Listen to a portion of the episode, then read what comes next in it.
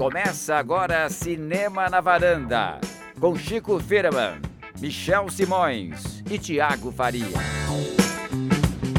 Varandeiras e varandeiros, está começando mais Cinema na Varanda, eu sou o Michel Simões, episódio de hoje, 1198, A Vida Invisível do Brasil no Oscar. Tá na hora de aparecer, Chico Firman. Eu acho que tá, né? Porque foram tantos anos e só quatro indicações, tá precisando, né? Tiago, chegou a, a nossa vez? Chegou, chegou. O Oscar vai chamar pelo nosso nome.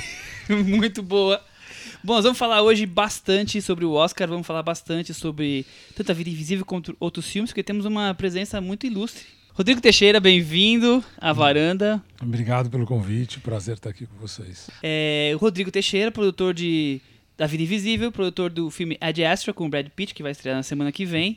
A Vida Invisível, que é o, o filme que ganhou o Sertã Regar de Cannes nesse ano, a segunda é, competição principal de Cannes. E é o escolhido do Brasil para concorrer à disputa de filme estrangeiro. Fundador da RT Features, que tem 15 anos de mercado aí de cinema. Exatamente. E produziu tantos outros filmes, o Me Chame Pelo Seu Nome. Que teve quatro indicações pro Oscar. Rodrigo pode falar como é que foi a sensação de, de indicação. Ele também produziu filmes brasileiros importantes, como O Alemão, como O Cheiro do Ralo, foi o primeiro filme dele, então... Rodrigo aqui vai poder contar pra gente muitas histórias cinéfilas. Mas antes... E a gente quer entender uma coisa, Michel. Quer entender por que é que, se ele é produtor do Me Chame Pelo Seu Nome, por que é que ele não foi indicado ao Oscar? Ele vai daqui a pouco responder isso. Muito bom. Mas hoje também tem Midsummer, O Mal Não Espera a Noite, que tem tudo a ver com o filme dele, A Bruxa. Então nós vamos ter um episódio com assuntos interligados. Tem tudo a ver com o filme dele, A Bruxa? A polêmica, hein?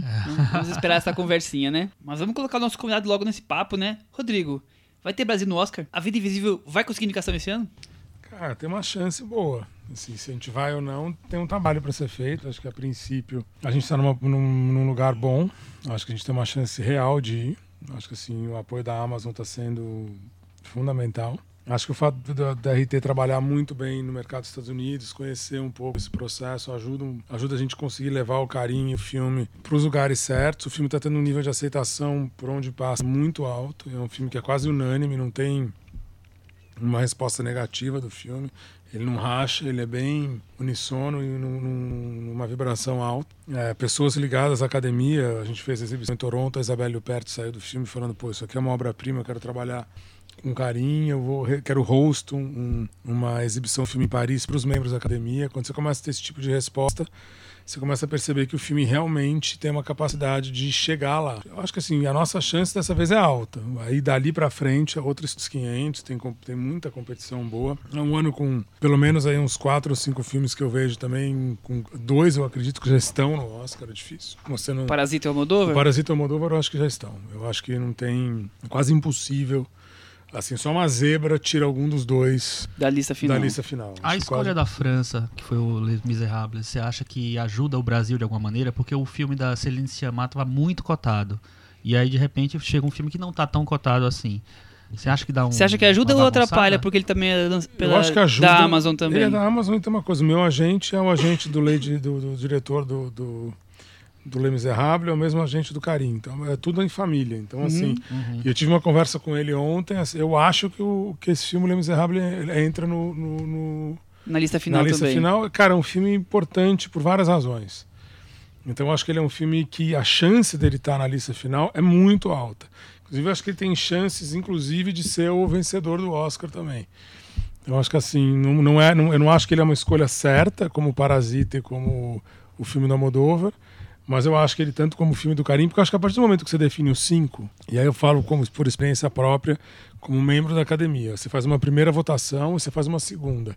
Você muda de ideia entre uma e outra sobre quem são os seus os Escolhidos. seus escolhidos. Você muda, você vê filme, você re- reflete um pouco mais, as coisas acontecem. Eu posso falar pela época do Call By Your Name. Na, pre- na preliminar, o Call By Your Name era favorito para sair com umas sete indicações e ganhar. Em dezembro, em bolsa de aposta nos Estados Unidos, a gente era favorito para ganhar o Oscar. A gente ganhou o Gotham Awards e a gente estava, eu lembro de ir para Los Angeles, Nova York o tempo inteiro fazer campanha. Quase nenhuma pessoa considerava que o Call Your Name não ia ganhar o Oscar. Então assim, o Call Your Name ele tinha uma, a gente sabia que ele não ganharia melhor ator, porque o Timothée era muito jovem, mas assim, a gente tinha certeza que a indicação de direção viria pro Luca. A gente tinha certeza, um Oscar a gente sempre soube que a gente ganharia, que era o de roteiro adaptado. Esse era muito difícil não ganhar. Tinha todo um peso emocional também Tinha, ali, né? gente dar um prêmio pro James Ivory, prêmio de carreira, tudo. O filme era até. Até dezembro era o favorito. Cara, até o Globo de Ouro. No Globo de Ouro virou tudo. O Globo de Ouro deu pra perceber no próprio Globo de Ouro. Eu lembro que eu tava lá, a hora que é, os filmes eram anunciados, a reação da plateia definiu o vencedor. E o- quando anunciou, eu lembro que o Shape of the Water, um barulho, você sentia a vibração. Three Billboards, você sentia a vibração. Quando falou o, o, o Call by Your Name, a vibração era mais baixa. Eu falei, cara, que estranho, porque até então não tinha isso. E eu falei, isso tem alguma coisa estranha aqui, porque a vibração dos outros era realmente muito mais alta. Aí você entende o termômetro, muda muito. E ali eu acho que foi uma virada que não tem- a gente não teve a menor chance de.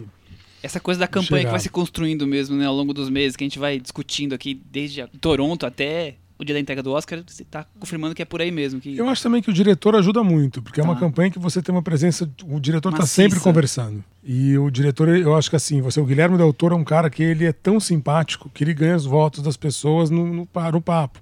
Porque é, cara, é muita sessão. Você tem sessão de manhã, à tarde, à noite para membro da academia. Você viaja entre quatro países. Assim, é uma turnê de banda de rock. Você tem evento o dia inteiro. Você fica, é muito cansativo. Usando como exemplo de novo o Call by Name, você tinha como comp- competidor o Martin McDonagh, o, o, o, o Guilherme Del Toro e o Luca Guadagnino. Em termos de, de simpatia, o Guilherme Del Toro dava um pau, um pau nos outros dois. Era quase impossível você competindo você questão de competir simpatia. Aí, aí o cara vota. Porque o membro da academia vota no cara ali que tá mais. Eu acho que assim, o diretor que não tem essa característica perde muito numa campanha. Rodrigo, então você está falando que o Oscar tem um pouco de, de teste de popularidade em relação à pessoa que está concorrendo e não tanto ao filme? Eu acho que é uma coisa meio maluca, eu não, não vejo, vejo muita diferença. Assim. É estranho, porque assim, você entende um pouco as dinâmicas. Eu, por exemplo, vejo o Globo de Ouro, entendi muita dinâmica do Globo de Ouro eh, participando do Globo de Ouro, entendi muita dinâmica do Oscar participando do Oscar. E acompanhando uma campanha em loco. É muito diferente do que a gente, como membro da academia, acompanhar a cam- a campanha do, do país de origem, que é onde a gente está, imaginando o que está acontecendo. É uma loucura, não dá para te explicar. Primeiro você tem, em novembro, você tem um evento que é um evento fundamental que ninguém fala, chamado EFI. O EFI elege os 10 filmes do ano. Tá? E ele, ele tem um evento que é uma sessão pré-Oscar desses filmes. Esse evento, você pode ter certeza que quase todos os filmes que estão nesse evento são os finalistas do Oscar, porque todo mundo que é do EFI é membro da academia. Então ninguém se apega a isso, ninguém vai e descobre isso. É uma semana em novembro nos Estados Unidos, que são todos premieres no, no teatro, que era o Oscar antigamente, no Egyptian. Então você vai lá e você assiste o, o, o filme com uma plateia enorme. E você já sabe que o teu filme é quase pré-selecionado. É assim, tem umas três ou quatro sessões do filme. Aí você tem começo de janeiro, que eu achei até o evento mais legal de todos. Normalmente no- na sexta-feira que antecede ao Globo de Ouros, o EFI faz um almoço aonde são convidados os 10 melhores programas de televisão, segundo eles, e os 10 filmes. E você ganha um diploma, enquadrado já, que você contribuiu para a arte nos Estados Unidos naquele ano e tem o nome do filme. Se você é um produtor, você aparece. E a gente ganhou com Your Name. Todos os filmes que estavam no ano do Your Name foram, no, no EFI foram os finalistas do Oscar daquele ano. Só que ali a diferença do EFI é que não tem o competidor, todo mundo ganhou. São os 10 melhores filmes, os 10 melhores programas de televisão. Não tem o melhor, todos são os melhores. Todo É, mundo a ordem ganha. alfabética que eles, que eles indicam, Sim, né? Teve você só tem um ano que eles resolveram fazer um pre- uma premiação mesmo. Eu, eu lembro disso, que eu achei, ah, a partir de agora vai ser. E depois eles abandonaram e voltaram para os 10 É vencedores. tradição, Isso é né? uma coisa muito legal, porque assim, é um evento super democrático, todo mundo se sente vencedor, é uma coisa que su- as pessoas são felizes, vai todo mundo. É um almoço numa sexta-feira, todo mundo vai. Você confraterniza com todo mundo, as as- os discursos são lindos, todo mundo te aplaude, é um negócio super legal. É, um- é uma coisa meio rápida, mas e se, e se você for em qualquer escritório de produtora, do mesmo jeito que o cara exibe o Globo de Ouro, o Oscar ou o Emmy, ele exibe o EFI do lado. É um prêmio realmente Importante. Que dá orgulho, importante. né? Esse é um dos prêmios que eu tenho que eu considero melhores. Aí você vai pro Globo de Ouro. O Globo de Ouro é uma outra coisa. O Globo de Ouro é uma confraternização maluca, também extremamente respeitada, um tapete vermelho que não acaba. Eh, e aí você entende um pouco a, a dinâmica. De, é uma dinâmica muito diferente, que é um prêmio difícil de você prever. Existem muitas teorias sobre o Globo de Ouro que nos últimos anos até se materializam. Mas é difícil você prever o Globo de Ouro. Muito difícil, assim. Você, o Globo de Ouro dá umas surpresas, assim, que não vão. Não, não necessariamente é o que acontece no Oscar, entendeu? É porque é um grupo menor que vota, né? Cara, tem uma coisa meio. É meio. Assim, o Globo de Ouro, para votar, eles aceitam presentes, tem uma coisa toda uma. Tem toda uma coisa de brindes que você. Existe uma campanha, o Globo de Ouro existe uma campanha mesmo, um gasto para aquilo. Então, é, foi muito diferente. Eu vi o que a gente fez com o Call Name no Globo de Ouro. Eu tô te falando, a recepção do Call My Name no Globo de Ouro era, foi muito fria. Era, era assustador, assim. Assim, você sentia... Na hora que o Call My Name entrou no Globo de Ouro, eu falei, a gente não vai ganhar nada. Nada. Assim, a gente não sai daqui com um, um, um prêmio. A gente saiu com zero. Aí o filme diminuiu ali. O filme diminuiu, a gente foi pro BAFTA, ganhou o mesmo prêmio do Oscar. O BAFTA é outro prêmio muito legal, que também tem uma dinâmica. Eu achei, achei até como evento, premiação, o o BAFTA mais legal que o Oscar, Tá. ao vivo. E você tem o, o Independent Spirit Awards, que é uma rivalidade que acontece sempre num, num dia antes do Oscar, que a gente já ganhou, que é uma rivalidade com, com o Gotham. Então, se você ganha o Gotham, difícil você ganhar, ganhar o Spirit, Independent. entendi. Impossível. Quase impossível. A gente ganhou o Spirit Awards melhor filme com o A Bruxa e ganhou o Independent melhor filmes com, com, com Call By Your Name. Ao contrário, a gente ganhou o, o Call By Your Name ganhou o Gotham e o A Bruxa ganhou o Independent Spirit Awards. E você vê, quando você ganha um, o outro é ignorado. São como se fossem dois sindicatos, é como se fosse Rio e São Paulo. Não tem muito... não tem muito... E quais os próximos passos da vida invisível agora, pensando no, no Oscar? Cara, é uma campanha grande, assim, o Carinho e eu vamos viajar bastante. A gente com certeza vai fazer campanha na Alemanha, no Brasil, nos Estados Unidos. Eh, Estados Unidos, diga-se, são quatro ou cinco cidades que a gente tem que frequentar. Eh, vamos São Francisco, Los Angeles, Nova York, e provavelmente dá, é provavelmente Austin, no Texas. Que daí tem uma comunidade votante do Oscar relativamente grande. Uma área bem independente. Austin Cultural tem, independente, forte, né? tem. Porque tem o Richard Linklater fez um- um, Movimento ali. ali, E né? você tem uma coisa que é o seguinte: você tem que pegar também muita gente, que é- são os técnicos, figurinista, fotógrafo, esses caras a gente acha que não conta. Um a voto igual deles ao é o outro, mais né? conta, porque eles têm, é, primeiro é muito mais gente, então o Aham. voto é- Juntando é. todo mundo, né? Juntando dá um. Você tem que fazer para esses técnicos. Esses técnicos eles garantem. É para esses técnicos que o- muitos dos, dos- dos- das pessoas que selecionam filme estrangeiro são esses técnicos. Então, assim, eu acho que a gente tem aí uma campanha, vamos para a Alemanha, vamos para a Inglaterra e vamos para a França. A gente tem aí na França, na Inglaterra e na Alemanha uns padrinhos muito bons que podem ajudar a gente. Na... E você acha que a presença da Fernanda Montenegro no filme, inclusive é, com uma, uma certa. Eu comentei até com a Cris, que também viu o filme, que tem uma certa ligação é, emocional, vamos dizer, com o Central do Brasil, no momento em que ela tem uma cena que ela lê cartas. É, você acha que é, a Fernanda Montenegro pode ser uma, por, uma porta para essa campanha? Olha, eu acho que é, mas não é tanto, porque nos Estados Unidos a Fernanda Montenegro não tem uma. Ela foi há tem 20 peso. anos atrás. Aham. Assim, ela representa alguma coisa. Ela representa para atrizes, por exemplo, a Penélope Cruz sabe quem é a Fernanda Montenegro. Ah, porque ela viu o Central do Brasil. Mas mesmo ela não tem, tem- ela não tem noção da importância da Fernanda Montenegro, porque a Fernanda Montenegro é um tesouro nacional. Ela não viajou o mundo inteiro o tempo inteiro. Há quantos anos um filme da Fernanda Montenegro não está fora? Não, não desmerecer. A Montenegro é a maior atriz que esse país já, já teve, na minha opinião, e talvez uma das maiores do mundo em todo em todo audiovisual, em todo o tempo do audiovisual. Foi uma Isso é carreira que não ficou minha. internacional a carreira Não. inteira, né? Não. Teve momento, né? Eu acho que a gente tem uma coisa que eu acho que é muito mais fácil no filme do Carim você ter uma premiação que ninguém está falando, que é a fotografia.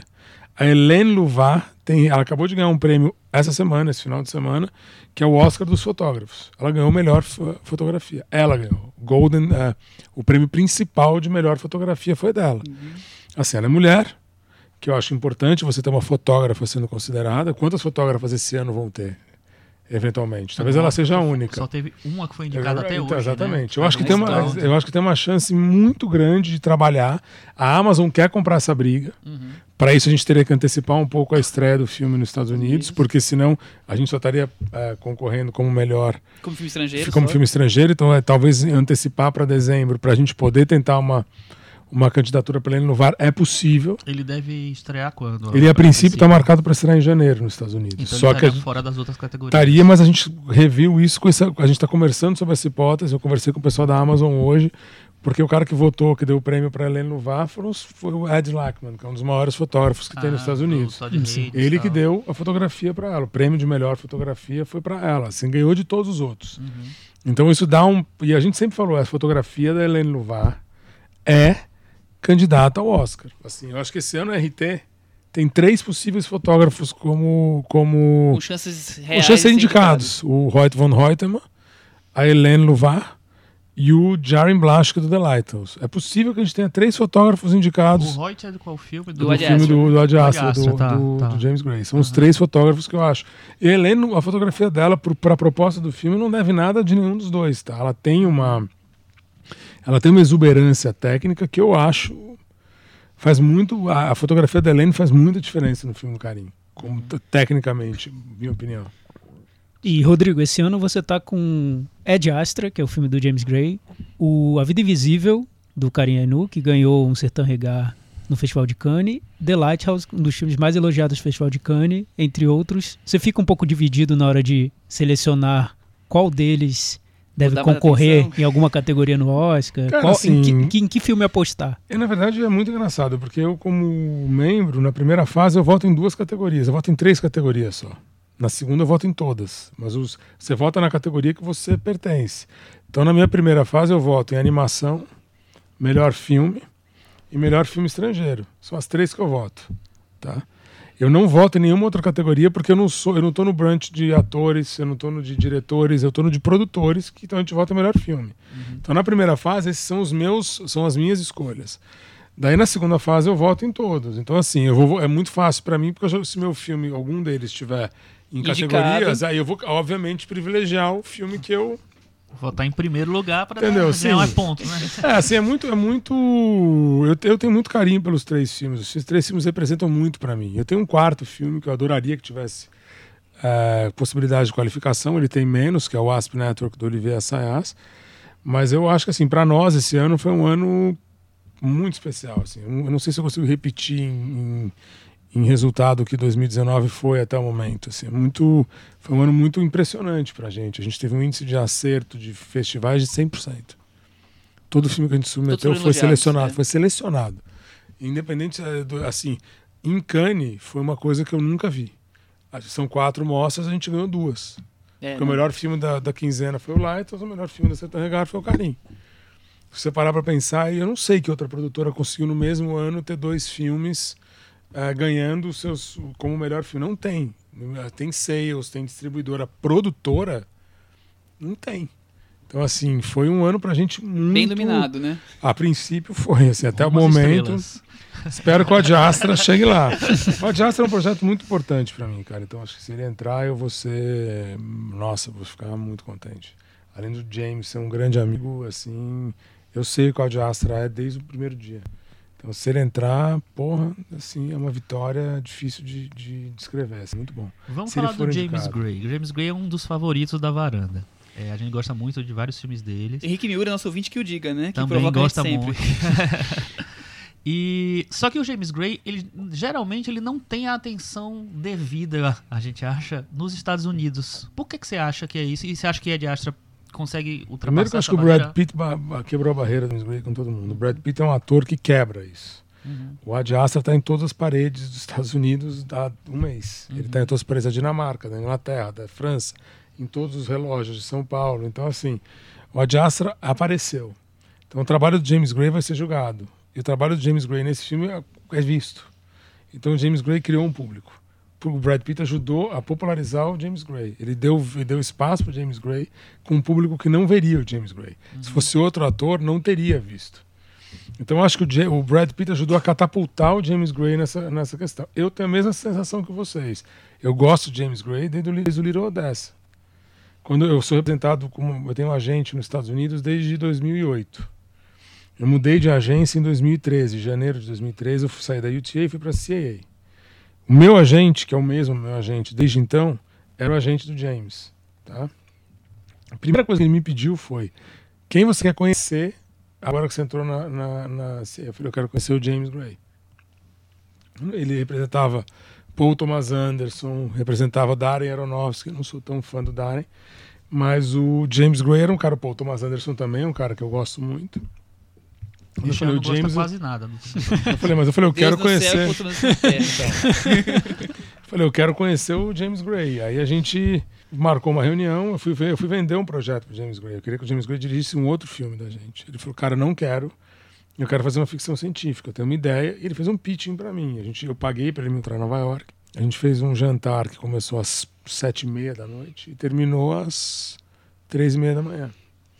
Conversando sobre cinema e a nossa relação só aumentou dali. A gente tem uma relação, a gente é muito amigo. A gente ficou amigo, eu vou jantar na casa do James, a gente conversa sobre cinema. O James é um nerd cinéfilo, assim, um cara que assim, ele, ele o assunto dele é esse, ele tem ele imita todo mundo muito bem, ele é um showman. Uhum. Então, se ele sentar aqui, ele imita todos. Você fala um ator, ele imita o ator, faz a voz do ator igual. Essa capacidade de imitar dele, de, de, de assumir o, o personagem é muito grande. E o cara fez um pitching para mim que ele falou: Cara, ninguém vai acreditar num projeto de ficção científica dirigido por mim. Você não quer pagar isso para mim? Eu falei: Eu pago. Quando chegou o roteiro, eu não tinha dinheiro para fazer o filme, porque era um.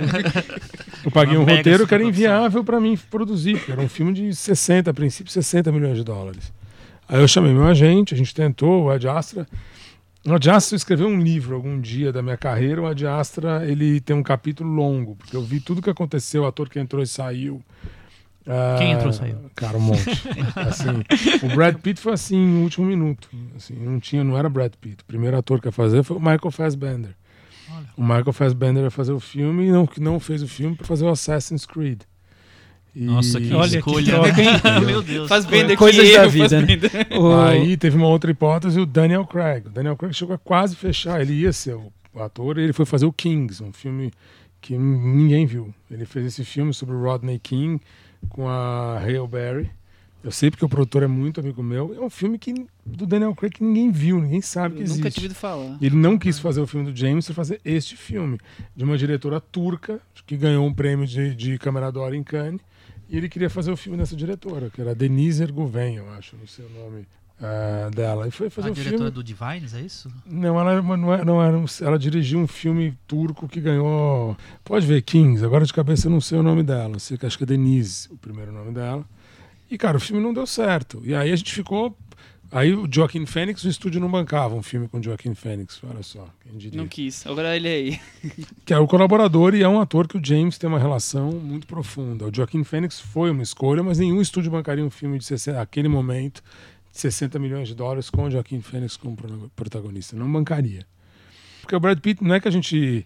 O Brad Pitt foi a última escolha, mas nunca, nunca foi uma possibilidade. A gente nunca imaginou Que ele aceitaria. que o Brad Pitt faria o filme. Então, se a gente soubesse, ele teria sido a primeira escolha, porque o filme estaria viabilizado no primeiro minuto. Então, assim, não, não tinha ideia, não era um nome real pra gente. Aí o Mark Wahlberg quase fez. De repente, um dia eu tô em casa, me liga meu agente e fala o seguinte: o Brad Pitt entrou no filme. E só você tem o poder de dizer sim, porque o filme é teu. Então você diga sim em 24 horas. Se você não disser sim, o filme não vai rolar. Isso era uma quinta ação de graças. Eu disse sim. Três meses depois, o Brad Pitt fechou o contrato. A gente já sabia que ele ia fazer o filme, tinha um processo para ele fechar o contrato. Fechou o contrato e o filme aconteceu. O filme virou real.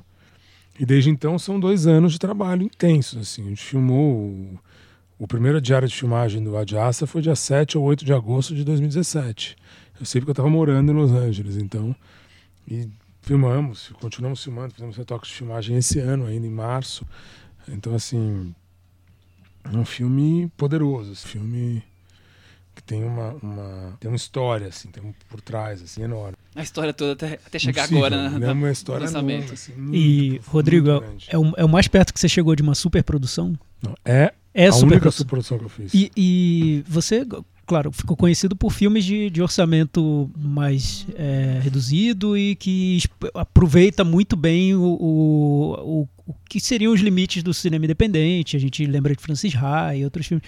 Fazer um filme grande e de 60 milhões de dólares, qual é o grande desafio e a verdade, o limitação? filme acabou custando 100. 100, 100 É. milhões de dólares. Eu acho que é o seguinte, não tem muito desafio, porque o James Gray nunca deixou de ser um cineasta independente. Ele só trabalhou para um estúdio. Então ele passou a ser um filme de estúdio por orçamento, mas a mentalidade do James Gray, a minha mentalidade, a mentalidade dos produtores da Plan B, a mentalidade do Anthony Katagas, que é outro produtor, a mentalidade de produtor independente. A gente fez um grande filme independente para um estúdio. Talvez seja o filme independente maior da história, porque ele é um filme independente. Ele tem toda uma estrutura de um filme independente, com orçamento de um filme de estúdio e com um processo de filme de estúdio. Então, filme Hollywood, as pessoas não entendem muito bem o que é Hollywood. Ah, Hollywood é estúdio. Cinema independente, cinema independente é igual no mundo inteiro. Então, Hollywood se define por orçamento. A primeira vez que eu trabalhei em Hollywood, primeiro eu falo, você é o produtor, não sou. O primeiro filme que eu fiz em Hollywood foi o Ad Astra. E eu tenho 14 filmes no meu currículo nos Estados Unidos, realizados, com, agora com os dois novos, 16. Primeiro filme que eu fiz em Hollywood chama-se Ad que é processo de estúdio. Então eu participei num processo de estúdio com a Ad. Os outros filmes são independentes, como eu faço filme no Brasil. Eu controlo. Eu, quando eu, vejo, eu participo de todo o processo, minha discussão é muito mais direta. Quando vai para esse nível, é um outro nível de gerência e de decisão. é, Ele vai para outra, um outro lugar. Reunião com, com um estúdio, são 26 executivos falando do filme com você, não é três, quatro. Não é uma mesa desse tamanho, é uma sala de reunião Imensa. imensa com gente, com três assistentes atrás, todo mundo com laptop, todo mundo anotando, explicando qual é o marketing no filme. A gente sabia desde o princípio que o pôster era um Brad Pitt gigante. Então, assim, você não tem muito. E tem um pôster Brad Pitt gigante, tem um pôster Brad Pitt pequeno, tem um pôster Zen Brad Pitt, mas tem um astronauta que você sabe que é ele. Mas a, a campanha foi toda baseada no Brad Pitt. Então você entende o que, que é estúdio. Estúdio é outra coisa, Hollywood é outra coisa. Mas o filme foi produzido com mentalidade de cinema independente. Tá? Então, assim, por isso que eu acho que o filme é bom tecnicamente. Porque tem uma, um apuro técnico do James e o James pode explorar isso num limite que ele jamais teve. Com, com dinheiro, né? Com dinheiro. E com, assim, eu acho que não sei se é nem alegria. O próximo filme do James é meu. Então eu te digo que é que é um retorno para o universo independente, assim, que dá mais liberdade para ele, entendeu? Ele tem mais poder nesse universo. Nesse universo de até um certo budget, o diretor é muito poderoso. No universo de um de um Budget de um budget maior. maior, a estrela pode ser mais poderosa que o diretor. Uhum. Entendeu? Eu acho que daí salva-se três ou quatro diretores que têm um poder que aí não são Os é o Spielberg, vida, né? o Christopher Nolan e o Tarantino, a David Fincher, muitos outros diretores não têm, não têm, quando total. não tem, não tem. E o James não chegou nesse lugar porque é a primeira vez que ele trabalha para um estúdio. Talvez no próximo ele tenha uma Um condição. status. Exatamente. Entendeu? E, e foi, foi traumático ou gostei, quero fazer mais Hollywood? Que Cara, pra tanta mim, gente como é produtor, difícil, Ou né? foi Olha- traumático, mas gostei. Cara, tem- é, não é- não é questão de ser traumático. Ele é difícil, mas eu gostei. E eu vejo muita coisa positiva que o estúdio trouxe pro filme. Agora, vendo o que tá acontecendo com o filme, o resultado, tem muita coisa positiva, cara. Muita. Assim, é muita mesmo. Você fala, caramba, aqui fazia sentido o que eles falaram. Eles Pô, razão tinha uma não ponto. tem um pensamento, tem mesmo, sim, é um pensamento industrial que faz todo sentido. Entendeu? É o primeiro filme do James Gray com uma trilha sonora composta por um, por um, por um, um compositor. Não, não é o Puccini, não é que os outros não são. Mas antigamente o James, em todos os filmes dele, você tinha Puccini, Mozart.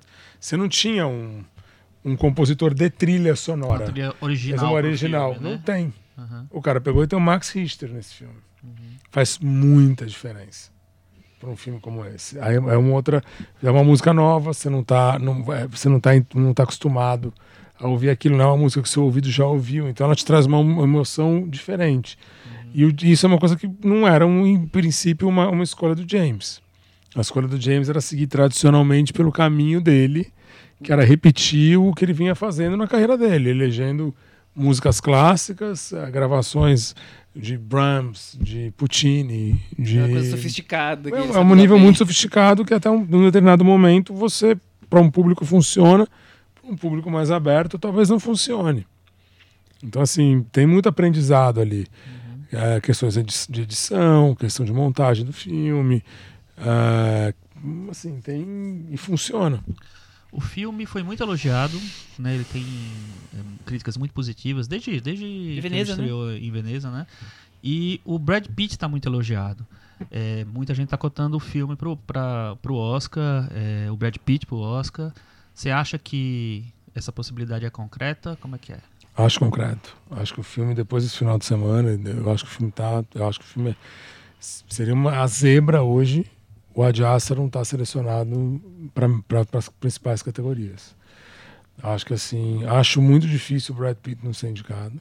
Acho que assim, é um trabalho brilhante. Pode ser que não seja, porque esse ano é um ano mais competitivo, mas eu acho que o Brad Pitt tem estatura e tem star quality para merecer uma indicação pelo trabalho que ele fez. Assim, o Brad Pitt esse ano fez, eu acho, dois trabalhos brilhantes, tanto no filme do Tarantino quanto no filme do James. No meu gosto pessoal, no filme do Tarantino, é a melhor coisa do filme do Tarantino para mim. Eu acho ele melhor que o Leonardo DiCaprio no filme do Tarantino. Eu acho que ele rouba a cena do Leonardo é, muitas vezes. Concordamos Eu com você aqui, né, viu? Falamos a mesma coisa. Eu acho, assim, eu sou um grande fã do Leonardo. Acho que o Leonardo tem uma carreira principalmente recentemente, é, onde ele teve atuações mais memoráveis que a do Brad Pitt. Mas sem dúvida nenhuma, o Ad Astra, que botou o Brad Pitt de volta ao lugar dele. E acho que o, que o filme, tenho certeza que o filme do Tarantino, ao meu ver, colocaram, de, devolveram Brad Pitt para um lugar que ele não estava, não. Eu acho que assim, acho que foi, foram maravilhosas as, as atuações. Eu falei com o Brad Pitt agora em Veneza sobre isso. Eu falei, cara, porque assim, o Ad Astra é difícil para falar. Eu falei, cara, vamos, a gente vai ver a reação junto amanhã, porque era o jantar na noite anterior a exibição do Ad Astra. Eu, falei, eu virei para ele e falei: amanhã a gente fala de Ad Astra, hoje vamos falar de. Cara, o que você fez no filme do, do Tarantino é inacreditável. Ele ficou até meio assim. Eu falei, cara, para mim você é o filme. Ele falou: não, imagina, isso é o Quentin. Ele é meio. Num, ele, mas você sente que ele gosta, porque ele é um cara que tem. Em Cannes dava para ver emoção na cara dele. Acabou a sessão, eu olhei para ele e o cara tava chorando. Ele estava visivelmente emocionado. Aquela, a, a, energia foi para ele. A sessão de Cannes era o Brad Pitt, o cara mais ovacionado da sessão. Não era o. A, a, impressão que eu tenho, agora é uma impressão minha, não sei se é a de todo mundo, é que o Brad Pitt sempre é um ator que ele tentou. Por mais que ele já tenha tido indicações ao Oscar, elogios e tal, ele sempre tentou provar que ele é um grande ator, que ele é um bom ator e não só um, uma estrela e tal. E eu acho que esse ano realmente eu não vi o Ad Astra ainda, mas o, o filme do Brad Pitt eu acho ele realmente diferencial. E ele experimenta bastante. É, né? e eu acho que as chances são boas de ele ser duplamente indicado, né? Eu acho. Eu acho que assim, se for uma, por enquanto. Faz tempo que não que acontece, vi, mas. Sim, acho que de tudo que eu vi, ele é um cara que pode ser indicado, sim. Se ele for duplamente indicado, é um sinal de que algum ele leva.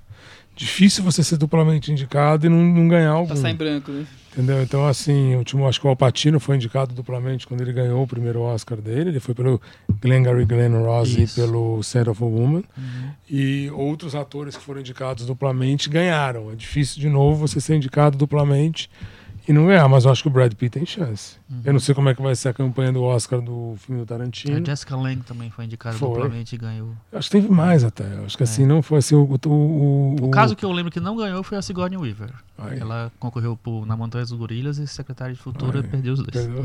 é. Então agora eu acho, acho que mas o Brad Pitt tem chance. Acho mesmo.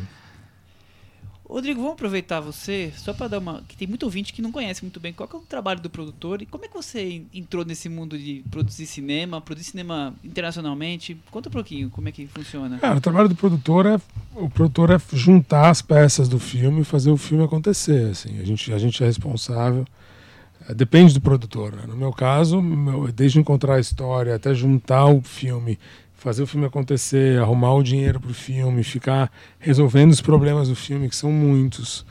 Uh, administrar a ansiedade de talento, que é uma coisa que acontece. Uh, administrar a ansiedade de quem te colocou o dinheiro, que também acontece. Uhum. Então é um trabalho insano, é infinito. Você trabalha no filme e você se despede do filme anos depois que o filme foi exibido, que a carreira do filme acabou. Então aí você se despede do filme. O filme deixa de ser deixa de ser um, um seu para contar uma história e ficar para a história. Eu sempre tive vontade de trabalhar com cinema. Eu não tinha nenhuma expectativa de que eu fosse trabalhar com cinema porque não era uma realidade da minha família. A minha família era uma família de empregos mais tradicionais, digamos assim. Meu pai trabalhava no mercado financeiro, minha família era de industriais, meus avós ambos trabalhavam na indústria têxtil. Uh, todos meus amigos de escola são pessoas ligadas ao mercado financeiro, pessoas ligadas à empresa, donos de, de, de, de, empresas. Não são. Arte, raramente alguém entrou. Tem meus amigos jornalistas que foram, são grandes amigos meus de vida. E a gente sempre, eu era o único que era fascinado por cinema e sempre quis esse lugar.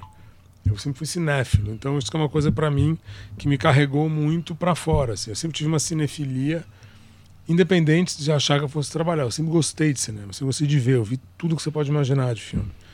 Então aquilo me levava, eu tenho referência. E aí aquilo me levava para lugares. Quando eu quis trabalhar nos Estados Unidos, eu fui muito desacreditado, porque aí não existia esse negócio. O produtor brasileiro fazer filme americano, isso não existe.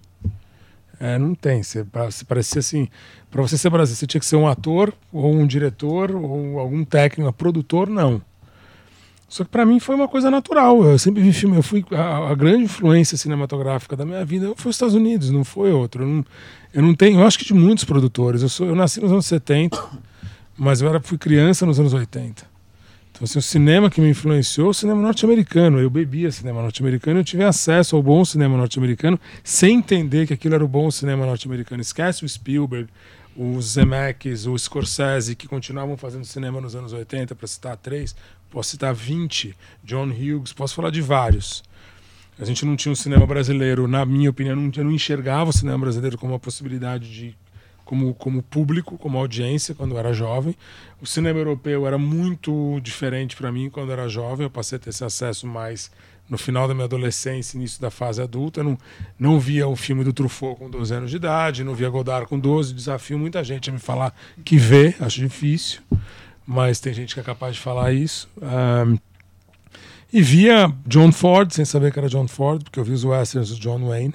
Então eu sabia que era o John Wayne, mas eu não sabia quem estava por trás da câmera via Howard Hawks, sem saber que era Howard Hawks, via Charlie Chaplin, sabendo que era o Carlitos, mas sem saber quem estava por trás das câmeras. Vi musicais, todos que você pode imaginar, porque eram filmes acessíveis. E eram filmes que a Rede Globo passava na sessão da tarde e à noite para gente. Então, a, a, você tinha uma educação enquanto público, existia uma formação de público que não existe hoje. Então, assim, eu, a gente, quem absorvia aquilo era muito bem educado, você tinha acesso ao, aos filmes. E aí, com o tempo, você foi adquirindo, você vai adquirindo. Aí, quando eu fui entrar nos Estados Unidos, era muito fácil. Eu falava de cinema com agente que não conhecia um décimo do que eu conhecia. Eu ia conversar com um agente de, de Hollywood, o que eu sabia mais do que o agente que estava falando comigo de cinema. Então, é, conseguia... Isso que é uma coisa que eu ia perguntar. Assim, as pessoas não são cinéfilas na indústria de cinema? Muito poucos. Os agentes não são cinéfilos. Eles gostam da gente pela nossa cinefilia. Eu conquistei o James Gray na cinefilia. 90% das pessoas que trabalham comigo eu conquistei por cinefilia. E, Rodrigo, uma curiosidade nossa aqui da, da varanda: quem vota no Oscar é cinéfilo ou não? Eu acho que é o seguinte, eu acho que tem uma cinefilia grande ali. Acho mesmo, assim. Eu, por exemplo, conversando com o John Bailey quando ele era o presidente da academia, porque as pessoas fazem uma confusão muito. Eu não fui indicado pelo Comber Name. O Comber Name foi, eu não fui. Meu nome não estava na lista. Isso foi uma polêmica grande, porque eu recebi um crédito pelo meu filme. Meu filme foi indicado, se ele ganhasse o Oscar, o meu filme ganhou o Oscar mas eu não ia ganhar uma estatueta. Mas o que aconteceu? Tem gente que me dá parabéns como se o, o prêmio do James Ivory tivesse vindo para mim. Ele veio pro meu filme, o Oscar não tá na minha casa. Eu não tenho estatueta na minha casa. Tá, você, é você tá ligado, mas não é. Então, o meu filme ganhou um Oscar. Assim como o Fernando Meirelles, o filme dele ganhou um Oscar para Rachel Weisz, o Hector Babenco, o filme ganhou um Oscar para William Hurt. Teve outros brasileiros que tiveram filmes, o Hector Babenco, no caso argentino brasileiro, que tiveram filmes que ganharam o Oscar. Mas esse Oscar não veio para o brasileiro, veio para alguém que trabalhou uhum. no filme. Então tem três brasileiros que tiveram filmes que, com brasileiros envolvidos que tiveram Oscar. Eu não ganhei, eu não ganhei porque existe uma regra, e essa regra, o Ad Astra, se ele for, eu sou indicado. Que chama-se PJ Mark. O PJ Mark é uma marca que o PJ concede para os produtores que têm direito. Eu ganhei, o Brad Pitt perdeu para mim a vaga dele no, de melhor filme. Ou seja, se ganhar melhor filme, Brad Pitt não leva o Oscar, eu levo. Isso é fato. Ele, assim, que quem estava concorrendo éramos, nós éramos sete, dois ficaram de fora, o Brad Pitt e o Arnold Milton, que pagou o filme inteiro. O correto, na minha opinião, era os sete serem indicados. Cinco vão ser indicados como melhor filme. O Brad Pitt produziu o filme, ele também merecia ter uma, uma indicação. E não teve. No, no, no, no PJ ele entende, com razão, a minha importância. Então tem uma importância porque ele conta pontos por todas as fases do processo que você participou. O único que desenvolveu o filme fui eu. Então na fase de desenvolvimento eu pontuei sozinho. Nenhum outro produtor desenvolveu uhum. o filme. Então isso contou uma pontuação para mim que era impossível me bater. Só que eu aprendi isso no Combo Name. No Combo Name eu não tive esse reconhecimento. E eu apelei até o último minuto. Eu cheguei numa, numa, numa, numa, numa apelação em janeiro, aonde na véspera da votação para academia, eu perdi 5 a 4 a, a possibilidade de ter meu nome incluso se o Combo Name fosse, porque você já sabe que você não vai ter seu nome incluso, porque você recebe do PJ quem, quem teve um mark quem não teve. E você tem a, a, condição de apelar uma vez. E se você perde, você tem, você tem que apelar à academia. Eu fiz todas as apelações e perdi. Uhum. E aí, quando saiu a, a, primeira lista do Ad Astra, saiu três nomes só. E eu falei, não é justo. Escrevi uma carta para o PJ de 15 páginas, escrevendo ó, tudo que vocês me alegam que eu não fiz num outro filme, nesse eu fiz tudo. Então é racismo. Não é, não é. Ah, você não estava nessa, nessa, Na primeira lista do Adjastra não estava. Então Entendi. eu apelei, porque você tem direito a apelar uma vez, e na apelação eu ganhei, na hora. Tanto é que o presidente do PJ me escreveu uma carta, falou: a sua apelação é uma das melhores que eu já vi. Realmente você tem que estar aqui. Foi um erro nosso, me desculpe. E eu ganhei o meu PJ Mark. E desde então eu não perco um PJ Mark. Lighthouse eu tenho PJ Mark, meu nome é o primeiro. Sou o primeiro produtor do Lighthouse. Quem fala no Lighthouse ganha sou eu. Se o Adjasta, eu não vou falar, é outra pessoa, mas eu sou indicado. E se o Oscar for para o Adjasta, eu carrego, eu ganho uma estatueta. Aí sim. Então tem regras que a gente também não sabe. O PJ tem muito produtor que faz o filme e perde, por uma outra razão, a chance de, tá, de ganhar a estatueta do Oscar. Porque um outro cara que fez menos ganha essa estatueta por uma regra do PGA, que é o Producers Guild of America. Essa regra é muito séria, muito é, rígida desde 1999 ou 98, quando Shakespeare in Love ganhou. Porque quando Shakespeare in Love ganhou, uh, o Harvey Weinstein, que era distribuidor e tinha um crédito de produtor, porque distribuiu o filme, ganhou o Oscar e falou no palco. Uhum. E aí os produtores que fizeram o filme, o produtor do Shakespeare Love é o Edward Zwick, que é um diretor. Sim, Ele ganhou o. Oscar. E ele não falou. Só que ele era um membro ativo do Producers Guild of America.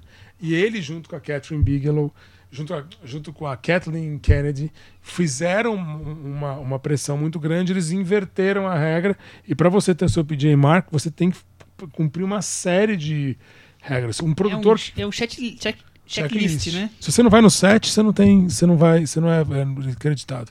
E no, e no final, é, tem- existe um número de, de, de O pessoas. limite é 5 por filme. No máximo.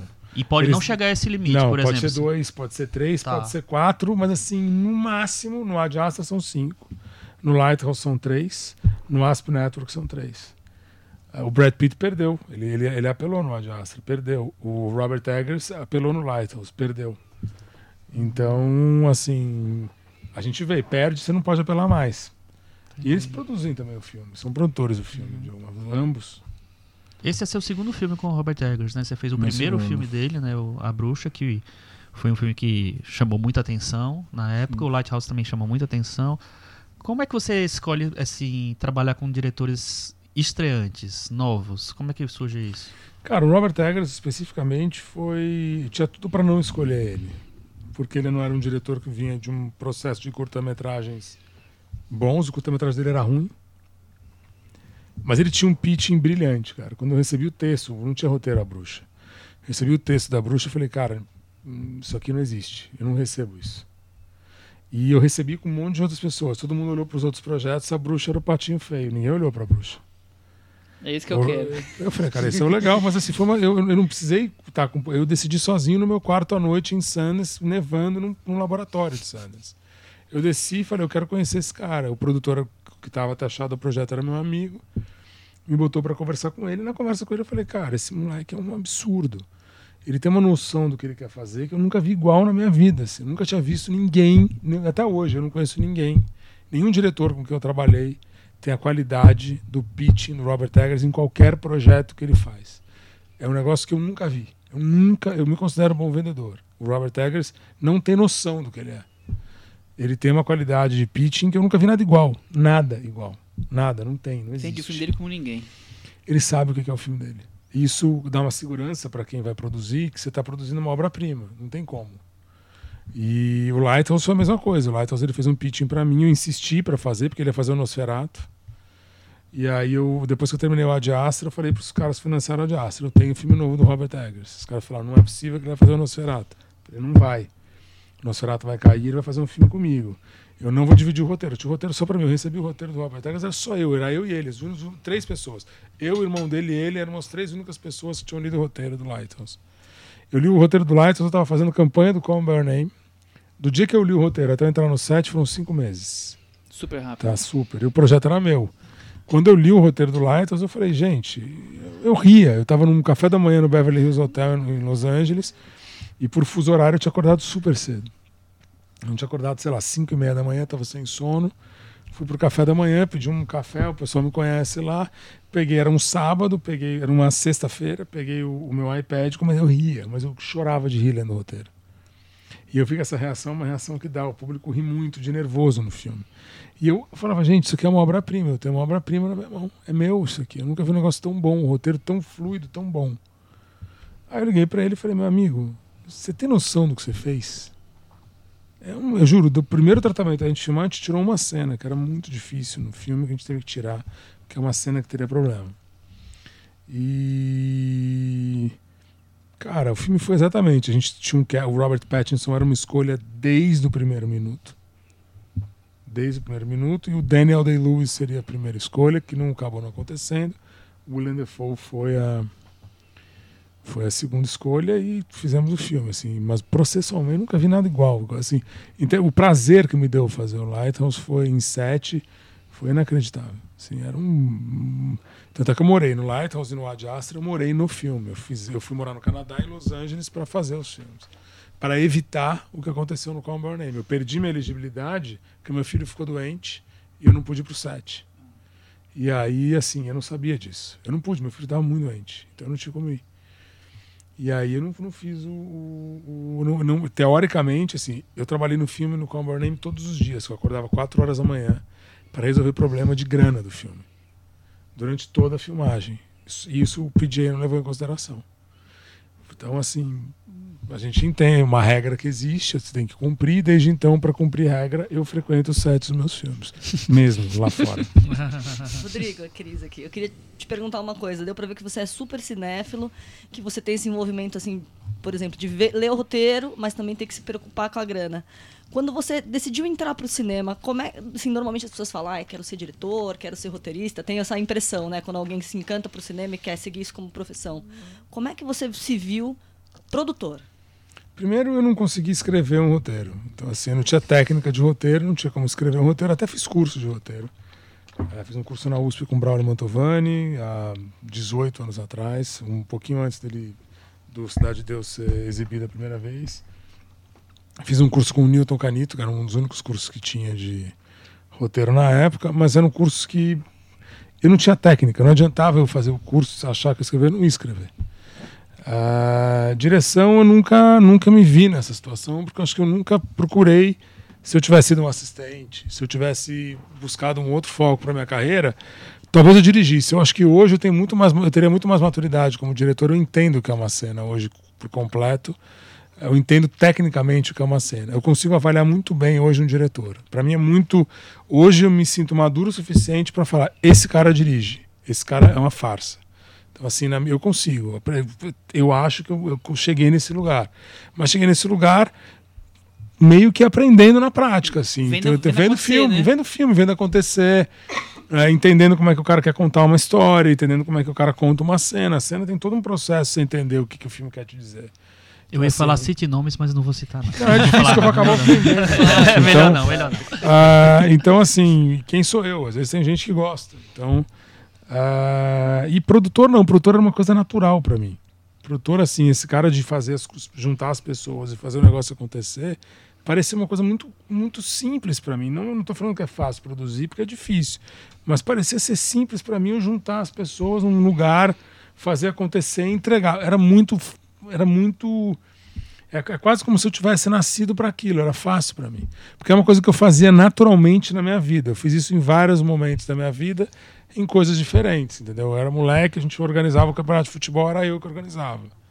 Eu era moleque, jogava botão, organizava o campeonato de botão para 20 meninos na minha casa, eu, tinha, eu organizava a tabela, eu botava, eu arrumava o dinheiro, eu fazia tudo. Então eu sempre produzia as minhas brincadeiras. Então, assim, eu sempre fiz isso. E hoje, olhando em retrospectiva, eu falei, eu sempre fui produtor desde pequeno. É natural para mim fazer essa, essa Esse papel, junção. né? Sim. Então a produção virou profissão e as brincadeiras ficaram mais sérias. Cara, na verdade, o, o, o prazer virou trabalho. Então é, é mais complicado, assim. Quando você perde um pouco. ah, cinema é uma, uma coisa que virou trabalho. Tanto é que hoje eu tenho. ah, eu tenho muito. Eu faço cinema pro público. meu. Por mais que meu filme às vezes não tenha o público, o maior prazer que eu tenho fazer cinema é a exibição pro público. Quando eu vejo o público reagir ao que a gente fez. Não tem nem melhor sensação do processo inteiro de fazer um filme do que as primeiras exibições que você faz em festival ou numa premiere. Pro bem e pro mal. Eu já tive filme que eu saí e falei, que merda. O- todo mundo detestou, eu também. E eu vou ter que sentar aqui, ficar em pé esperando cumprimentar os caras mentindo pra mim que acharam meu filme bom. Entendeu? E eu já tive essa, sensação, que é uma sensação muito ruim. Mas eu tenho sensações, m- momentos pra mim que não tem preço. Assim, essas situações que eu passei com esses filmes todos, vários deles, eu tive situações que não, são indescritíveis, assim, de emoção. Tipo encontrar De o da público. Palma? Cara, o Brian De Palma é diferente, eu- é, mas a relação com o público. O Brian De Palma é uma- é uma coisa minha é, pessoal. Brian De Palma, Scorsese. A primeira vez que eu encontrei Scorsese, eu não, não, consigo mais falar. O Scorsese é mais meu ídolo do que o Brian De Palma. Eu adoro o Brian De Palma, mas assim, eu, tive, eu conversei, eu já tive com Jerry Schatzberg, Peter Bodanovich, é, é, é, Brian De Palma, Martin Scorsese, ah, William Friedkin. William, eu todos esses eu tenho telefone, falo com eles no telefone. São pessoas que conversam comigo, de alguma forma se relacionaram comigo. Não é. Compartilhe é com a gente. Vamos dividir É uma loucura. Esses agora. caras da velha Hollywood, da nossa velha Hollywood, são, cara, eu tive um dia, quando eu ganhei o Gotham, o dia que eu ganhei o Gotham, se eu contar o meu dia, negro não acho que é mentira. E o meu dia começou assim. Eu, eu comecei, eu tinha um café da manhã com o Robert Eggers para discutir a, a, a finalizadora, era, jane, era dezembro, discutir a finalizadora do, de efeitos especiais do Lighthouse. Isso foi antes da pré-produção do Lighthouse. Fizemos uma reunião. No mesmo dia eu tinha marcado um café com o Kerry Fukunaga, no mesmo café, porque o Kerry Fukunaga ia me vender um projeto dele que não impossível naquela época de ser filmado, eh, dois anos atrás. E eu saí da mesa do Robert, deixei o Robert sentado aqui, sentei com o Kerry Fukunaga, fiz uma reunião com o Kerry Fukunaga, peguei o Robert, fui para um outro lugar porque eu tinha um café com o Brian De Palma. E era o meu primeiro, eu já estava trabalhando com o De Palma há mais de um ano. Era o meu primeiro encontro ao vivo com o De Palma. E eu fui brifado para dizer que o cara era um mal-humorado, que o cara não ia ser simpático. E o cara ficou comigo, era para ser um encontro de 20 minutos, uma hora e meia. E ele foi. Um negócio inacreditável. Por quê? Porque eu conhecia o trabalho do cara. Então eu- você conversa É com um cara que né? você conhece. Então as minhas, minha conversa, minhas perguntas para ele, e eu tinha histórias que o Scorsese é o melhor, ami- muito amigo dele. Então o Scorsese me contava histórias do Brian De Palma, que a minha memória me ajudava. Então eu jogava pro De Palma e quando eu jogava, o De Palma me devolvia. Me devolvia lindamente.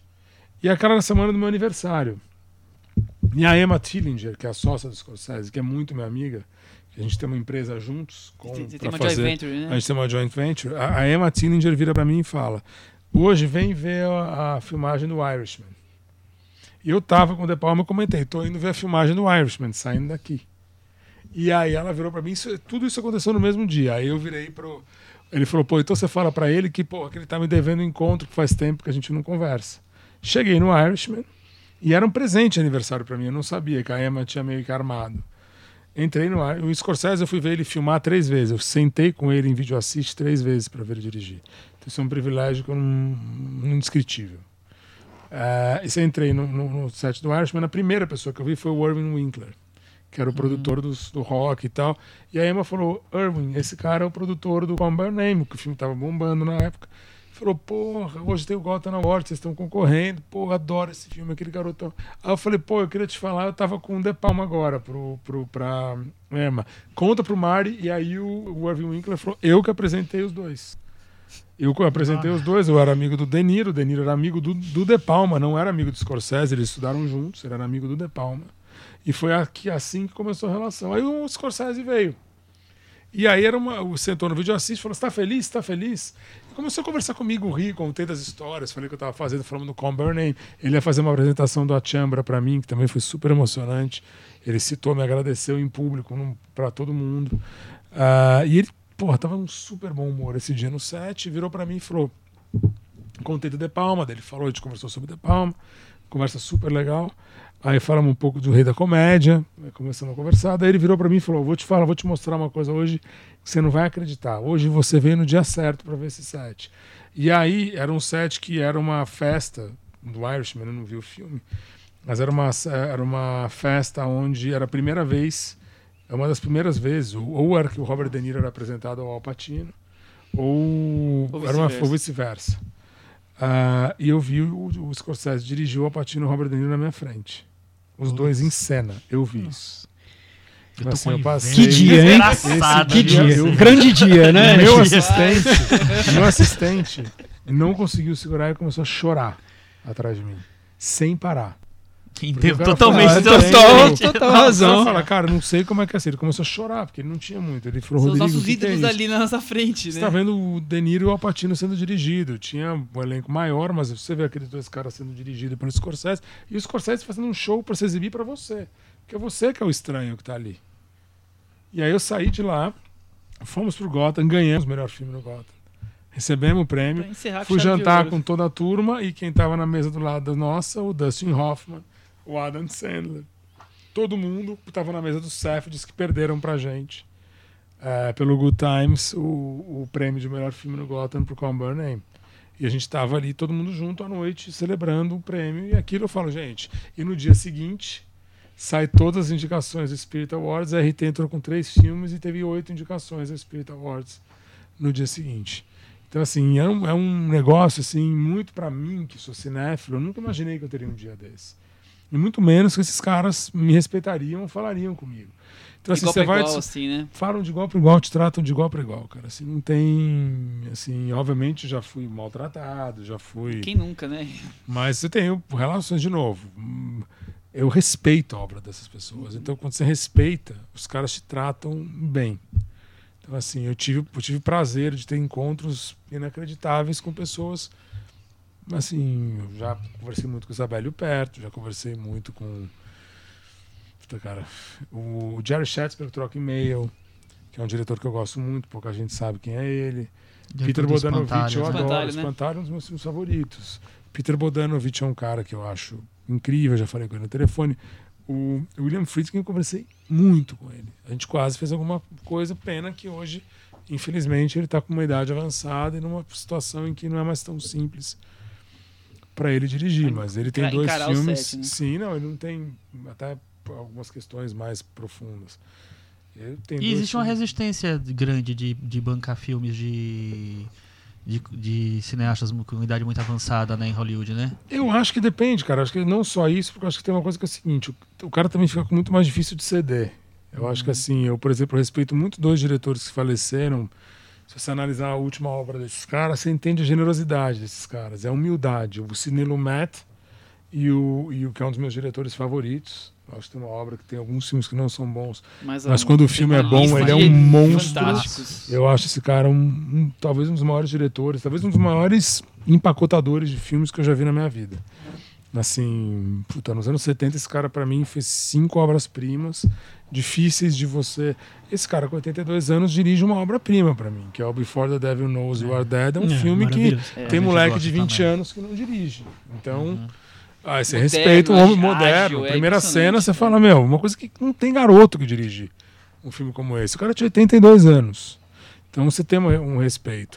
Assim como o Robert Altman. Eu acho que o Robert Altman é um cara também que tem uma, uma exuberância cinematográfica nos anos 70, como o Sidney Lumet. E o cara faz no fim de carreira, assim, nos últimos anos de carreira, o cara faz o Gosford Park, eu acho, eu amo o Gosford Park. Eu acho o Gosford. Park um puta filme. E o, o Downton Abbey existe por causa do Gosford Park. Não existiria, até porque é o mesmo roteirista, inclusive. Então, ah, a gente tem aí uma, uma, uma, uma exuberância de bons trabalhos de diretores mais velhos. Clint Eastwood, por exemplo, independente de, de razões políticas, é um diretor brilhante. Agora, tem diretores que aceitam menos interferência. O próprio De Palma. De Palma não é um cara que você consegue dialogar. Ele faz o que ele quer. E talvez o que ele queira fazer não é o que o, que o cinema. O cinema esse filme não é O mais tá viável. querendo hoje, É né? nem o estúdio, ele não é viável, ele não consegue nem elenco. Então, assim, não é. Os filmes do De Palma tinha uma questão contra o feminino muito forte. Nos anos, se você for para pensar na obra dele dos anos 80, que hoje com o Me Too é impossível você conseguir uma atriz que queira trabalhar com ele num roteiro como algum como Vestida para Matar. Dublê É de difícil, corpo. dublê de corpo. São Ah. filmes que hoje você teria, teria dificuldade de ter uma atriz fazendo. Obras-primas que têm uma dificuldade de serem empacotadas hoje. Eu acho o cara um monstro. Ele é um. a- o, o as coisas que o De Palma faz com composição de cena. Cara, Ah, eu, quase vi ninguém pouca- faz, né? eu vi poucas pessoas. E é um cara que não é muito apreciado por muita gente. É, isso que eu ia falar. É um cara pouco apreciado, assim, e que tem obras, eu acho, pagamento final, acho um, um- um desbunde o filme. Eu acho uma, uma coisa inacreditável. Entre outros. Casualties of War, que é um filme que ninguém deu nota, até que a Pauline Kael elege. Ele é um dos queridinhos da Pauline Kael. Acho que Casualties of War é um dos melhores filmes de guerra jamais feitos. Talvez o grande trabalho do, do Michael J. Fox. Assim, o que o Brian De Palma arrancou do Sean Penn, duas, um Oscar o Sean Penn não ganhou, não sei porquê, que foi o pagamento final por, personagem dele, o Kleinfeld, tinha que ganhar o Oscar de melhor ator coadjuvante. O papel que ele fez naquele filme não, não tem. Então, assim, acho inacreditável.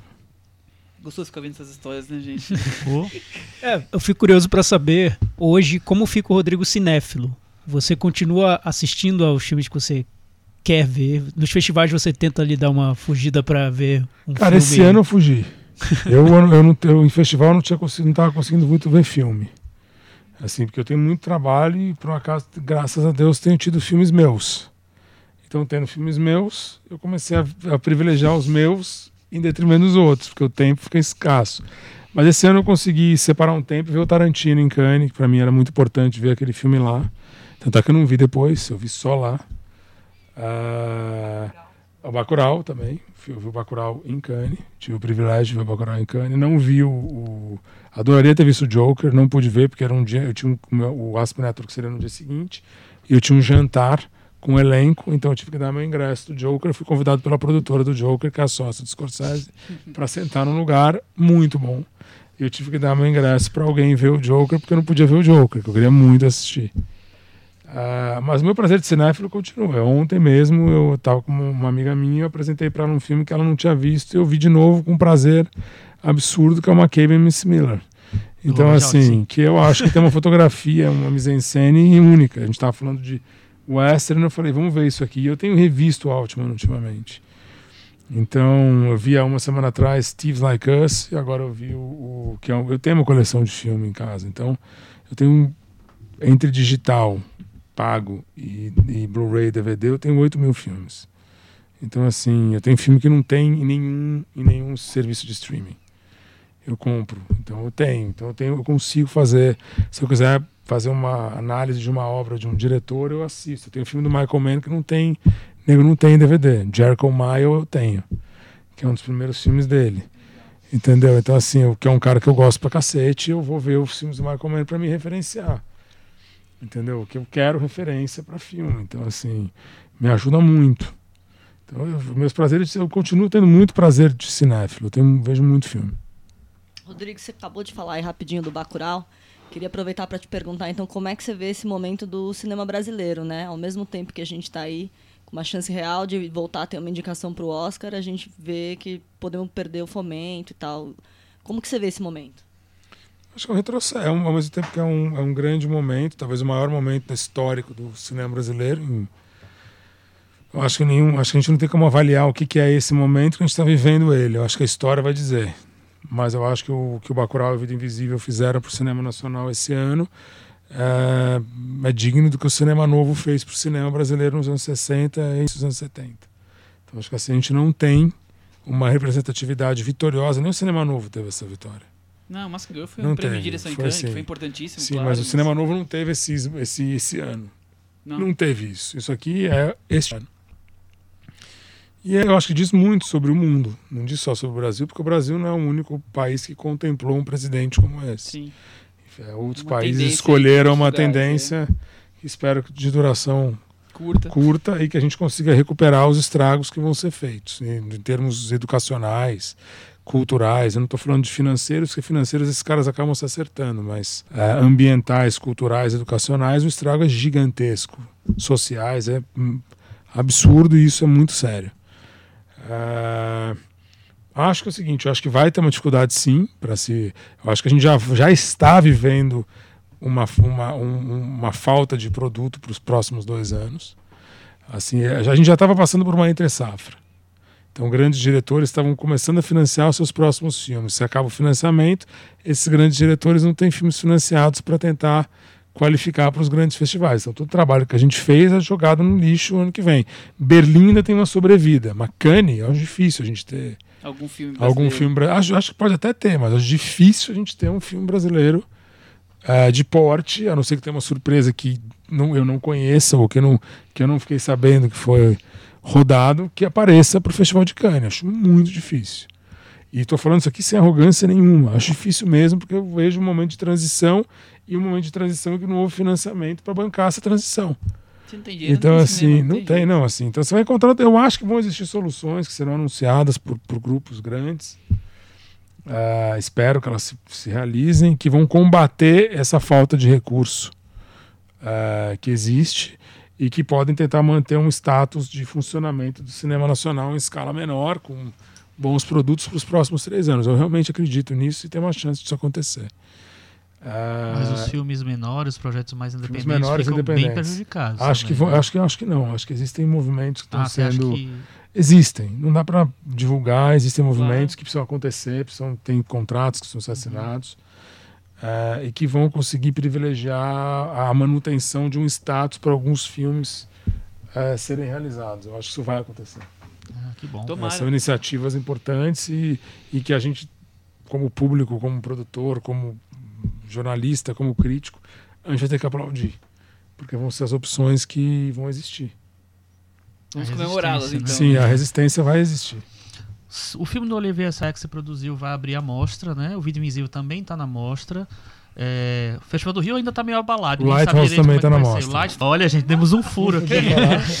Não, mas assim, o Lighthouse vai pra mostra. E aí são os três filmes da mostra que a gente tem. Eu tô fazendo uma sessão no Rio para esses três filmes. O que eu combinei com a Ilda Santiago foi: todos os meus estreios em São Paulo, eu tô oferecendo uma premiere em nome do Festival do Rio de Janeiro no dia seguinte. Tá. Como uma, um- uma exibição Especial. extra especial do Festival do Rio, fora do festival. Certo. Me- Legal. mesmo que o festival não aconteça, vai ter essa Os meus filmes eu vou ceder. Então Meus filmes são- garantidos. A premiere do Rio de Janeiro do Vida Invisível é o Festival do Rio que vai convidar junto comigo. O Ad Astra a mesma coisa. Lighthouse a mesma coisa. E o Asp Network a mesma coisa. E eu tô trazendo talento no caso. O James viria pro Brasil. A gente daria uma masterclass dele, mas ele teve um problema pessoal, não pôde vir. O Olivier vem com parte do elenco.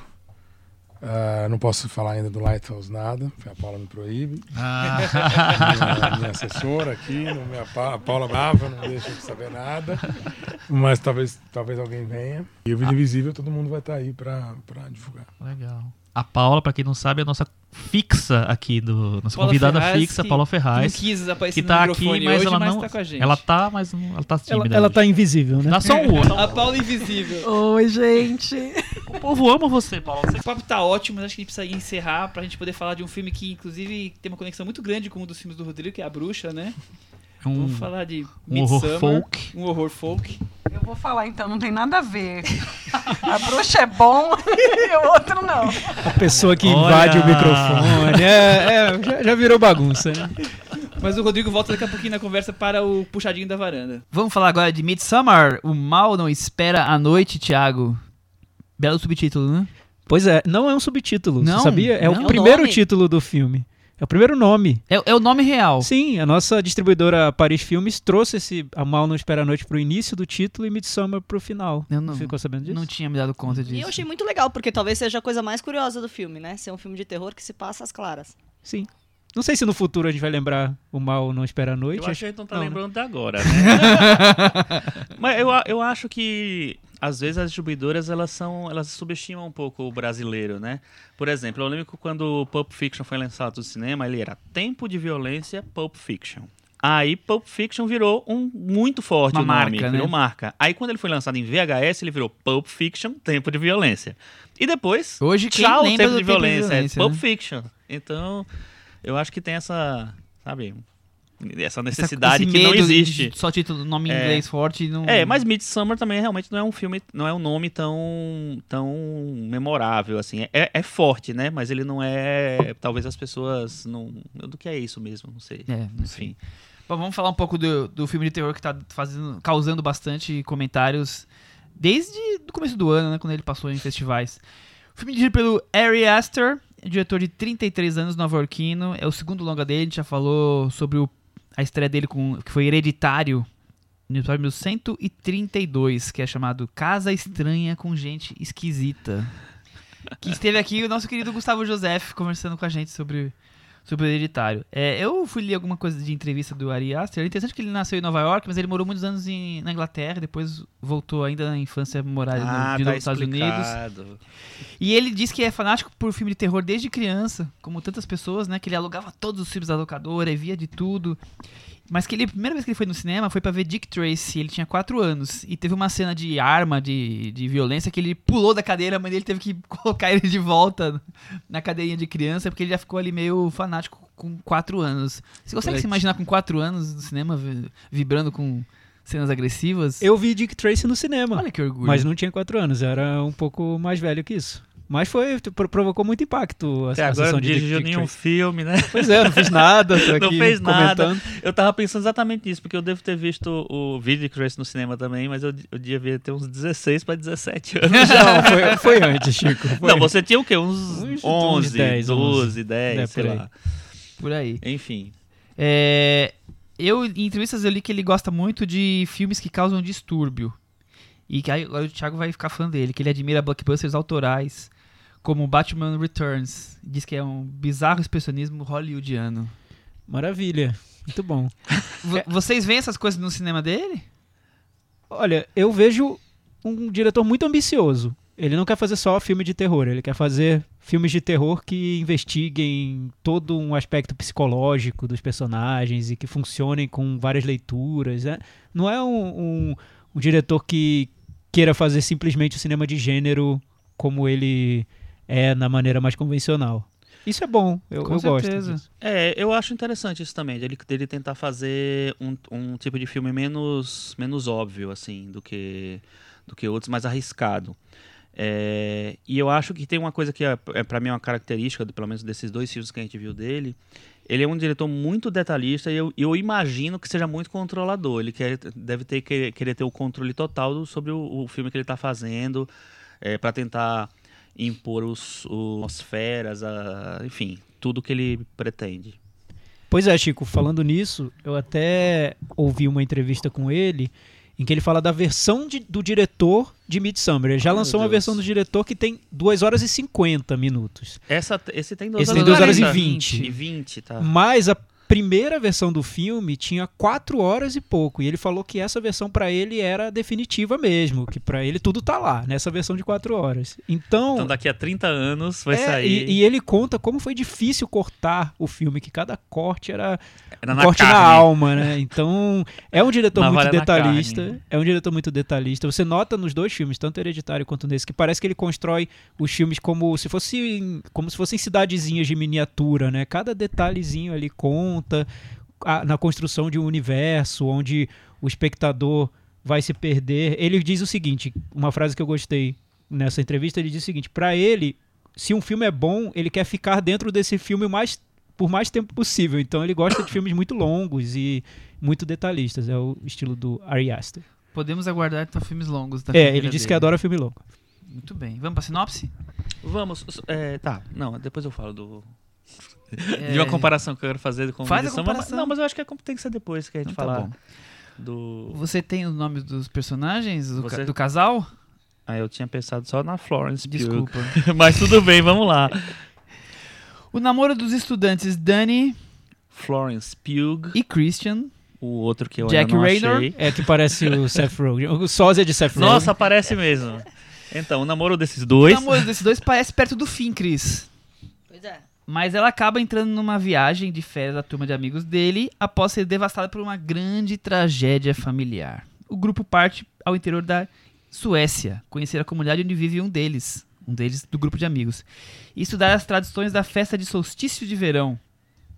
Por lá, o grupo se depara com tradições perturbadoras, Tiago Faria. Exato. Bem, bem resumido. Tá bem resumido? Michel, bem resumido. Então, tem aí já na sua sinopse dois lados do filme. Um, que é um drama de um casal em crise, né? Um casal que já deveria ter se separado há muito tempo, só que O por causa... já acabou, né? É, o caso que já acabou, só que por conta de uma tragédia na família da, da personagem, interpretada pela Florence Pugh, o casal segue, o relacionamento segue, mas segue de uma maneira ali muito frouxa, né? frágil. E esse é um lado do filme. E o outro é que nessa visita a essa comuna, um pouco neo-hippie, lá na Suécia, e fatos estranhos acontecem. Então tem esse elemento de filme de Hum, terror, gostei de cinema de gênero. Tem o, o, o diretor diz que queria fazer um filme que misturasse uma espécie de breakup movie, né, o fi- filme de fim de relação, com um filme de terror folclórico. Então é um casamento entre essas duas, duas vertentes. vertentes. aí. O Cris, ele, eu li entrevista com ele, ele dizia que assim que ele acabou Hereditário, uma produtora sueca convidou ele pra fazer um filme sobre ah, jovens americanos sendo mortos num, viagem de Parece verão. que ele viu um filme, né? Que tinha, que era uma história dessa coisa da comemoração do, do solstício e tal. Viu alguma produção, algum produto aí. E, e além disso, ele estava no fim de um relacionamento, estava lá vivendo a fossa E, aí ele quis juntar essas e juntou duas isso coisas. tudo. E aí, o que, que você achou? Olha, uma ideia meio- não, não sei de onde ele tirou que uma coisa tinha a ver com a outra, mas Acho que ele terminou com muita raiva no coração. o que eu queria deixar registrado é que é verdade que eles comemoram muito isso, né? Mesmo as pessoas da, da cidade, vamos dizer assim. No, no ano passado a gente foi pra Suécia, Finlândia e tal. As pessoas da cidade na- tem um feriado ali do, do, para comemorar lá o solstício. As pessoas saem das cidades, deixam a cidade completamente deserta e vão pro interior, passar do lado da fogueirinha, do lado do, do lago. Cabana. Tem essa coisa de ser uma coisa meio um contato com a natureza e tudo mais. E real- realmente tem uma cerimônia. Não tem tão, vários rituais, assim? Não tão, não tão ritualístico, eu acredito, mas tem essa a coisa de não sair da foi ritual. a gente ficou na sorte, cidade né, pra ver o jogo da? Copa do Mundo. Que sorte, que sorte de vocês. Ufa. Eu acho interessante essa, essa, essa coisa dele, esse namoro com esse subgênero que eu, eu pessoalmente gosto bastante, que é o, esse folk horror. Não, né? não, não tem que é muitos o horror filmes, né? folclórico. Tem alguns, Tem assim. alguns. tem- eu acho que os mais simbólicos são, foram feitos no- entre os anos 60 e 70. É o Homem de Palha, o original, que é de 73, que eu acho maravilhoso. E tem um que chama é, Witchfinder General. Witchfinder General, eu não, não lembro como é o nome em português. É, que é um filme com o Vincent Price também, que pega essa coisa da caça às bruxas e tal. Eu acho que tem a, tem a ver com bruxa no, no coisa. Caçador de bruxas, eu acho, Caçador das Bruxas, uma coisa assim. É, mas assim, existe isso, principalmente no cinema inglês. É, muitos dos filmes da Hammer, né, que é uma das grandes produtoras inglesas de terror, inclusive, na verdade mundiais, né, de terror, é, eram desse, desse gênero. Eles pegam elementos folclóricos, de, é, ou, ou religiosos, ou pagãos e não sei o que lá, é, ou seitas demoníacas, satânicas e tal, e fazem, constroem histórias a partir disso, dessa relação e tal. Eu acho interessante o, o, o Ari Aster é, ir para esse lado, porque assim, no, no Hereditário, agora acho que já dá para dar spoiler do Vai Hereditário, ele vem, ele vem com um tipo de, de, de terror mais sensorial durante o filme inteiro, e no final, a última cena, ele vai, ele migra para esse. Na verdade, mi- migra até meio, meio é, tranquilamente, assim. Mas ele, ele entra nessa história do, do terror folclórico, da coisa do- da seita e tal. Então, ele já te- é, é- é uma maneira de dele dar dar um, sei lá, uma pincelada diferente ali no final do, do, do Hereditário. Nesse filme, ele faz o contrário, ele já é, entra nesse negócio desde o começo. Ele é o. o- ele tem uma- um- essa cenazinha do casal para apresentar quem são os personagens e tal. E depois ele, ele joga para o gênero para como principal. É, é- o objetivo dele é, é fazer um filme de terror folclórico ali. Então eu, eu acho interessante que ele tem uma obsessão pelo, pelo tema, entendeu? Interessante. Eu também lendo, falando é, entrevista sobre com ele, ele falou que passou meses pesquisando mitos e tradições escandinavas e germânicas, estudando plantas, drogas alucinógenas, pinturas e técnicas de tortura vikings. Tiago, Eu acho que ele, o filme mostra que ele estudou muito mesmo, porque tem muito detalhe. Eu imagino que tudo ali, toda, tudo que ele coloca na tela tenha vindo de algum, alguma pesquisa que ele fez. Ele é um diretor, como, como a gente vinha dizendo, muito detalhista, metódico mesmo, né? Ele gosta de incluir muita coisa nos filmes, muitas ideias e pa- parecem pequenas pequenas cidades cada filme. O que eu acho nesse é que ele inclui coisa demais. Eu fiquei com essa sensação vendo o filme. Não era, acho que dá antes pra elogiar aspectos do filme que eu achei curiosos, mas já me antecipando, esse foi um aspecto que eu acho que, que atravanca um pouco a experiência toda. Ele quer incluir muitos rituais, muito chazinho alucinógeno, muito, muita ilustração na, na parede de, de cada, cada casa que tem na, na região, muito. É, é- é tudo. Parece que o filme tem muito penduricalho em todo lugar, em todo canto. parece que ele estava muito fascinado com Sim. tudo isso que ele pesquisou e, e queria colocar e, e aí a coisa, não vou dizer que se repete porque os, os rituais são diferentes, né? Mas mas fica muito fica parecido no final das contas, né? É, Porque e- são e diferentes, mas eles dialogam de alguma forma. E né? acho que é tanto o ritual que ele constrói na, pra, pra criar a trama a que dança, aquilo o jantar, banaliza. é. O, o, o dos anciãos, quer É dizer... uma programação intensa. É. Mais intensa que as minhas férias. Quando eu tiro férias, é, eu, eu me estrago todo, porque eu crio uma programação super intensa. Mas desse, dessa comuna me superou. Tem, tem, muito, tem uma agenda lotada, ali Lotada, de né? programa. Mas sabe pra mim qual é a diferença básica desse filme para Hereditário? O Hereditário é um filme que é muito metódico, controlado o filme inteiro, assim, ele, ele é muito enclausurado, literalmente, porque é na casa que se passa o filme. Ele, ele, ele tem um, um controle muito rígido das cenas. Quando ele chega no, no horror folclórico, no final, é quase como se fosse uma libertação do filme, uma loucura. Ele tá, não tem limites ali, o, o negócio des- é, descontrola. E os filmes de horror, de horror folclórico, principalmente O Homem de Palha, eu acho que tem muito de- dessa coisa da alucinação, do transe, de, de passar uma coisa meio psicotrópica mesmo, meio louca. É, que nesse filme tem, só que ele, ele, é- ele é feito de uma maneira tão metódica e detalhista, não sei o quê, que é quase como se fosse tudo muito artificial. Então, assim, ele é um bom diretor, ele tem controle das cenas, ele sabe o que quer, ele, ele constrói muita coisa, mas é tudo muito seguindo cart- uma cartilha ali, sabe? Eu acho que ele, ele peca um pouco em deixar o filme muito. é, a mão dele ser muito pesada é, nesse sentido, sabe? Tudo tá muito sob controle, então isso, quando ele é muito explícito, e o filme é muito explícito muitas vezes, fica parecendo muito calculado e muito artificial. É, então eu acho que isso perde um pouco do dessa coisa do alucinógeno que dá uma liberdade. Assim, o alucinógeno nesse filme ele tá muito preso. Concordo inteiramente com você, principalmente quando você fala que ele tá tudo tão bem programadinho e tem essa questão alucinógena, mas por outro lado, nos momentos mais chocantes, ele acaba ficando tão perfeitinho que se torna até artificial. Eu acho curioso é, essa mistura de, de cinema de horror folk com um conto de fadas, porque pra mim eu vejo ali um, um- muito de conto de fadas nessa coisa do tipo relacionamento que está por um fio e, a- e tem uma tragédia e aí vamos tentar é, buscar um pouco de paz numa viagem, num local idílico, lindo e eu, eu acho curioso essa, essa, essa junção dos dois. Não que no final a coisa funcione perfeitamente, mas a ideia eu acho muito bem, como eu vou dizer assim, ela- elaborada. Eu acho que, que é, é curioso ver esse tipo de, de junção no cinema. Eu- por isso que eu achei legal a ideia dele de viver o que ele tava. Ele disse que é um filme muito pessoal pra ele, claro, pela questão do fim do relacionamento, misturando com o que a produtora tinha sugerido pra ele. Então eu achei que ele conseguiu é, dar liga. Mas eu acho que ele se, se mistura demais quando começa a usar demais os rituais, como o Thiago falou, e também essa coisa alucinógena que me parece às vezes é quase gratuita dentro do filme. Ele poderia estar usando aquilo em alguns momentos você fica meio que vamos viver o 20 dias de festa lá quando eles estão de festa ali a base de chá de cogumelo e, e tudo mais. E isso se mistura com o conto de fadas e com o horror e fica tudo meio É, eu, eu acho que se, o- se essa coisa alucinógena ele, ele deixasse muito mais solta, o filme talvez fosse mais interessante. Assim, eu acho o filme bem interessante. Eu acho que ele tem traz muita coisa, muita coisa interessante e eu gosto particularmente desse desse universo, dessa, desses temas, dessa desse, sei lá, desse gênero.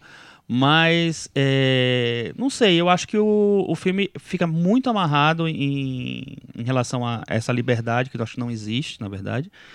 E também acho que o filme, às vezes, peca é, nessa coisa de, de, de, sei lá, de, de tentar ser um filme importante demais, sabe? De, de ser um filme muito impactante, não sei o que lá. Eu acho que ele, ele pensa tanto nisso que o filme, não, sei lá, não, não flui naturalmente, assim. Mas você acha que ele quer ser impactante como? Na- nas cenas de violência gore? Eu acho que ele quer fazer um grande filme de terror. Tá. Que não acho que é uma ambição ruim para um diretor de um filme de terror. Que, é fe- que Mas- fez bastante sucesso. É, não. O anterior. De, um- de qualquer filme de terror, eu falo, assim. É, eu acho que é legal você fazer um grande filme de terror. Só que aí, quando você tem, você joga essa, essa coisa, essa imponência, essa coisa de querer fazer uma obra, um, sabe, uma grande obra, é, é um objetivo tão grande quanto, sei lá, concluir o filme em si, fa- contar uma história em si, colocar os elementos que você acha que precisa para fazer aquela história. Eu acho que, assim, atrapalha um pouco o- o- a ambição do, do Ari Aster nisso. Apesar de que eu até, quando eu, eu vi o filme, foi engraçado, que eu tava tomando antibiótico e eu tava tomando omeprazol por causa do antibiótico. Sabe aquela situação que você tá meio passando mal e tal? Então eu vi o filme meio passando mal. E aí, o filme, é, as cenas de alucinação, de coisa, me impactaram muito. Eu senti fisicamente o negócio, porque eu tava passando mal junto com aquilo, sabe? O Chico É. tomou, tomou o comprimidinho do Bacurau e Sim, foi. Exatamente, tava- acho que foi mais ou menos Estado isso. alterado de percepção. É, então, mas, mas então, para mim, a- a- essas cenas me, me, me tiveram impacto para mim. Só que ao mesmo tempo, eu acho que toda vez que tinha uma coisa muito explícita, me parecia gratuito, como se você, tipo assim, esquecesse o filme que ele estava contando para concentrar na- no impacto que aquela cena ia ter, entendeu? Então acho que é pra, aí é pra- eu se- nunca gostei muito disso, de você querer vencer pelo choque, sabe? Então, querer ser o Lars von Trier da, do da terror. Suécia. do terror rural sueco, né? Mas enfim. Eu vou elogiar aqui o, o- um pouco o filme. Eu acho que é um filme irregular. Eu não, não gosto muito. Eu concordo com o Chico no, no que ele falou agora. Mas vou tentar apontar o que eu vi como positivo no filme. Eu, eu gosto da coragem do, do diretor, porque ele banca as decisões dele. Ele gosta de filme longo, então ele vai lá e faz um filme muito longo. É, ele cria esse clima pesado, essa atmosfera tensa no, no filme inteiro. A trilha sonora tá lá oprimindo o, o público. Então ele carrega esse, essa ideia de fazer um filme importante, ele leva até o fim. E também, nesses filmes de, de rituais e em que uma, um- um- uma, uma seita secreta aos poucos vai se revelando, geralmente esses filmes guardam essa surpresa da seita se revelando para os últimos cinco minutos. Né? A seita se revela e o filme acaba. Nesse não, ele passa uma hora e meia ali se divertindo com a seita, né? É uma coisa... Mortes, Ele- ele- ele- desaparecimentos. Ele, ele tá tão encantado por aquele universo que ele construiu que ele deixa o filme rolar e convida o público a participar daquele processo e tudo mais. Nesse ponto eu achei diferente. Eu não, acho que é corajoso você esticar tanto um aspecto mais fantasioso do filme que pode beirar o ridículo e, e em muitos casos acaba beirando mesmo e em alguns casos passa e vira ridículo de qualquer maneira então a ambição é boa eu, eu gosto e outra coisa que eu acho positivo é que aí eu vejo uma semelhança tanto com Bacurau quanto com o Nós do Jordan Peele é que o Ari Aster parece que ele faz filmes que funcionam com uma leitura superficial e uma leitura subterrânea. Nesse caso, a leitura superficial é a leitura de um filme de terror, de seita, e a leitura subterrânea é um filme ali simbólico sobre o processo de luto de uma personagem, como ela faz para vencer esse, essa situação de, de trauma, de imobilidade, para chegar ao outro passo da vida dela. Essa, esse, essa, esse lado mais simbólico, eu acho que o filme desenvolve bem. Ele usa o recurso de terror para como um reflexo do, da- da- do lado psicológico dessa personagem, de como ela precisa se livrar de toda aquela situação que estava aprisionando a vida dela para ela ir, ir para uma outra realidade e como ela era dependente do namorado e, e aí ela encontra na seita uma outra maneira de, de se relacionar com pessoas e criar outros contatos. Eu acho que o filme acaba usando a estrutura do terror para estudar aquela personagem. Nisso, eu, eu, para mim, é eficiente. Eu consegui embarcar nesse lado mais simbólico do filme. Mas no, nesse- no aspecto superficial, e agora apontando o que eu vejo como os defeitos, no aspecto superficial, eu acho que é um filme com muitos problemas, com muitos furos, com personagens que não são bem desenvolvidos. Acho que fora a, a personagem principal, os outros são todos muito estereotipados, né? Você tem um personagem de um amigo dela que é o amigo idiota. E ele é idiota do início ao Até o fim, fim. do filme, né? Ele em nenhum momento deixa de ser idiota. O outro é o amigo estudioso. Ele é estudioso do início ao fim Todos, do filme. todos os personagens masculinos são, São- são, são mal ruins, né? desenhados. Então, é, claro, você pode interpretar como um reflexo da maneira como ela vê o homem. Tudo bem.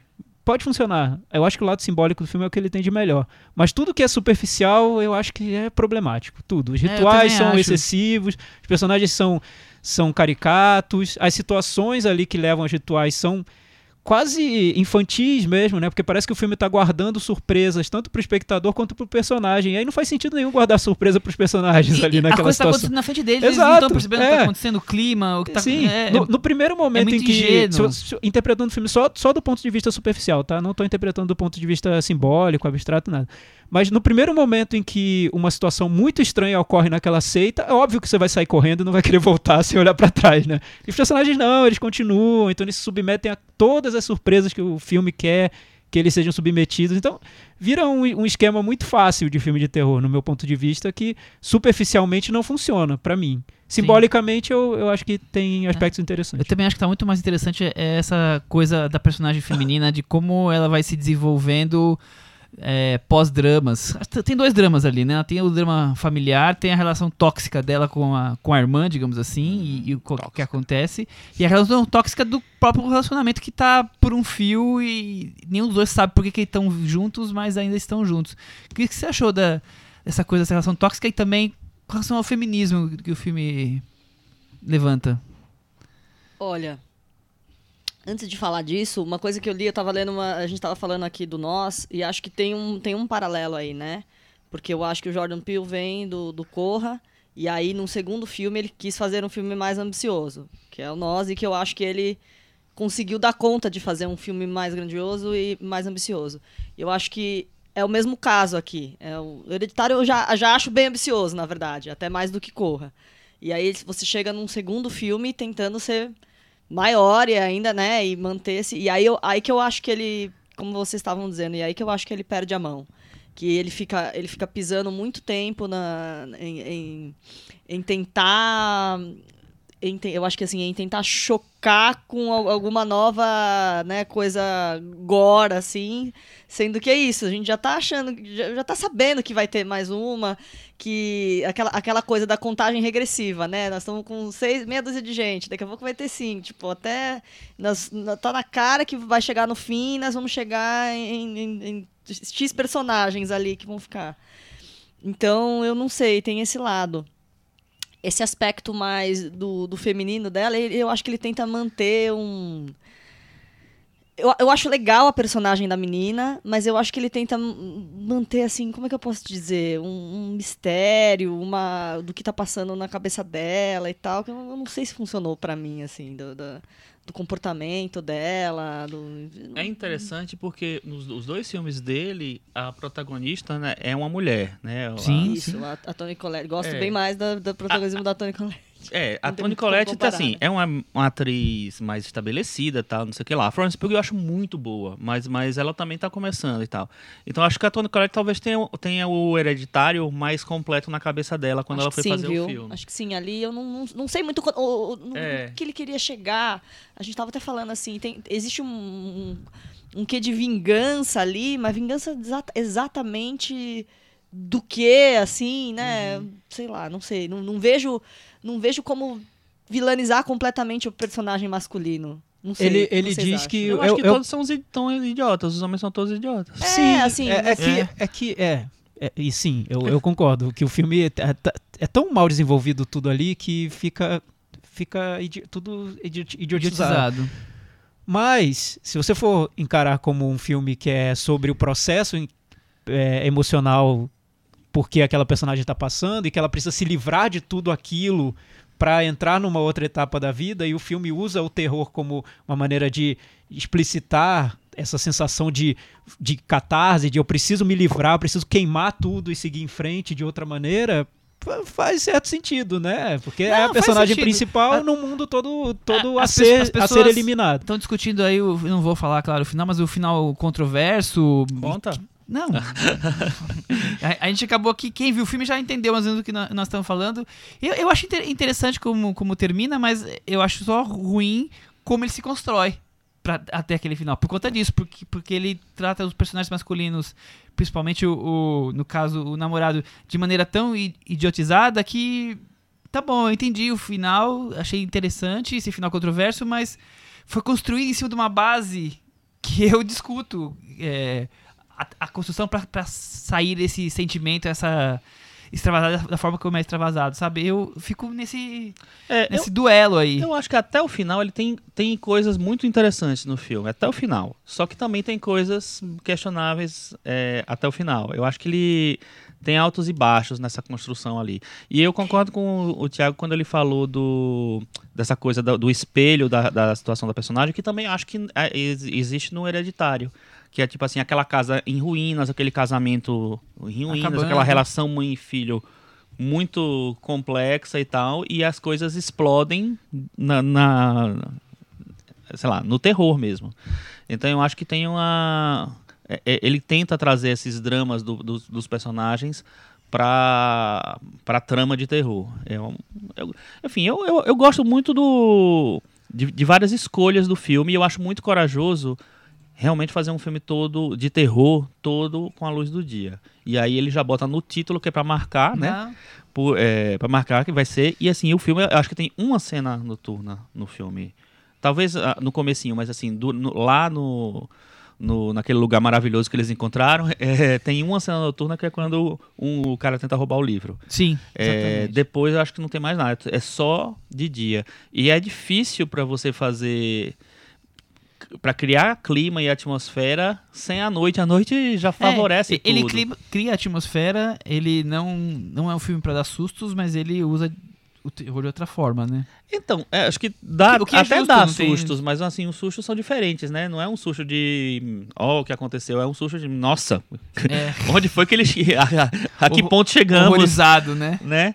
É, mas enfim, eu, eu acho, eu gosto muito desse mistério da coisa do, da, da seita, mas eu nesse filme eu acho que o mistério se perde um pouco por causa dessa coisa muito muito rígida que ele tem, que o Ari Aster tem de para poder estabelecer o filme dele e fazer um filme, sei lá, impecável entre aspas. Muito bem. É, e, tal- e talvez eu- é, ele, na minha opinião, teria funcionado melhor de- numa versão mais enxuta. Eu entendo o diretor, ele não queria cortar nada, ele queria um filme de quatro horas. Adorou as tradições. Mas pra você sintetizar aquela é, a sensação da personagem, o processo da- das emoções, você quando você amplia muito o filme, cria várias tramas e trabalha com essa superfície de um, de um filme de terror de seita, isso vai se perdendo, vai se diluindo, né? E pra, pra- acho que muitos espectadores nem vão captar esse, esse, esse lado do filme que eu acho mais interessante, né? Porque tá tão solto ali, tão amplo. E outra coisa que eu percebi foi nesse filme é como, como é difícil você trabalhar com o simbólico num filme, porque você tem que ter o controle não só dessa do, do que você está querendo transmitir nas emoções da, da personagem, mas também desse aspecto superficial do filme. E não é todo diretor que consegue. O, o Jordan Peele acho que conseguiu no, no Nós. E o Kleber eu também acho que consegue no, no Bacurau. Mas esse filme me mostra como é difícil. Porque você pode ter dois filmes brigando ali entre, Entre eles. ele, e que dele, né? um filme muito frágil e um filme que é muito mais interessante, mas que tá ali e- lutando Contaminado aparecer. pelo outro. É, então, não, não sei. Eu- o Hereditário eu também acho que tem esse problema, viu? Eu lembro que a gente discutiu o filme aqui.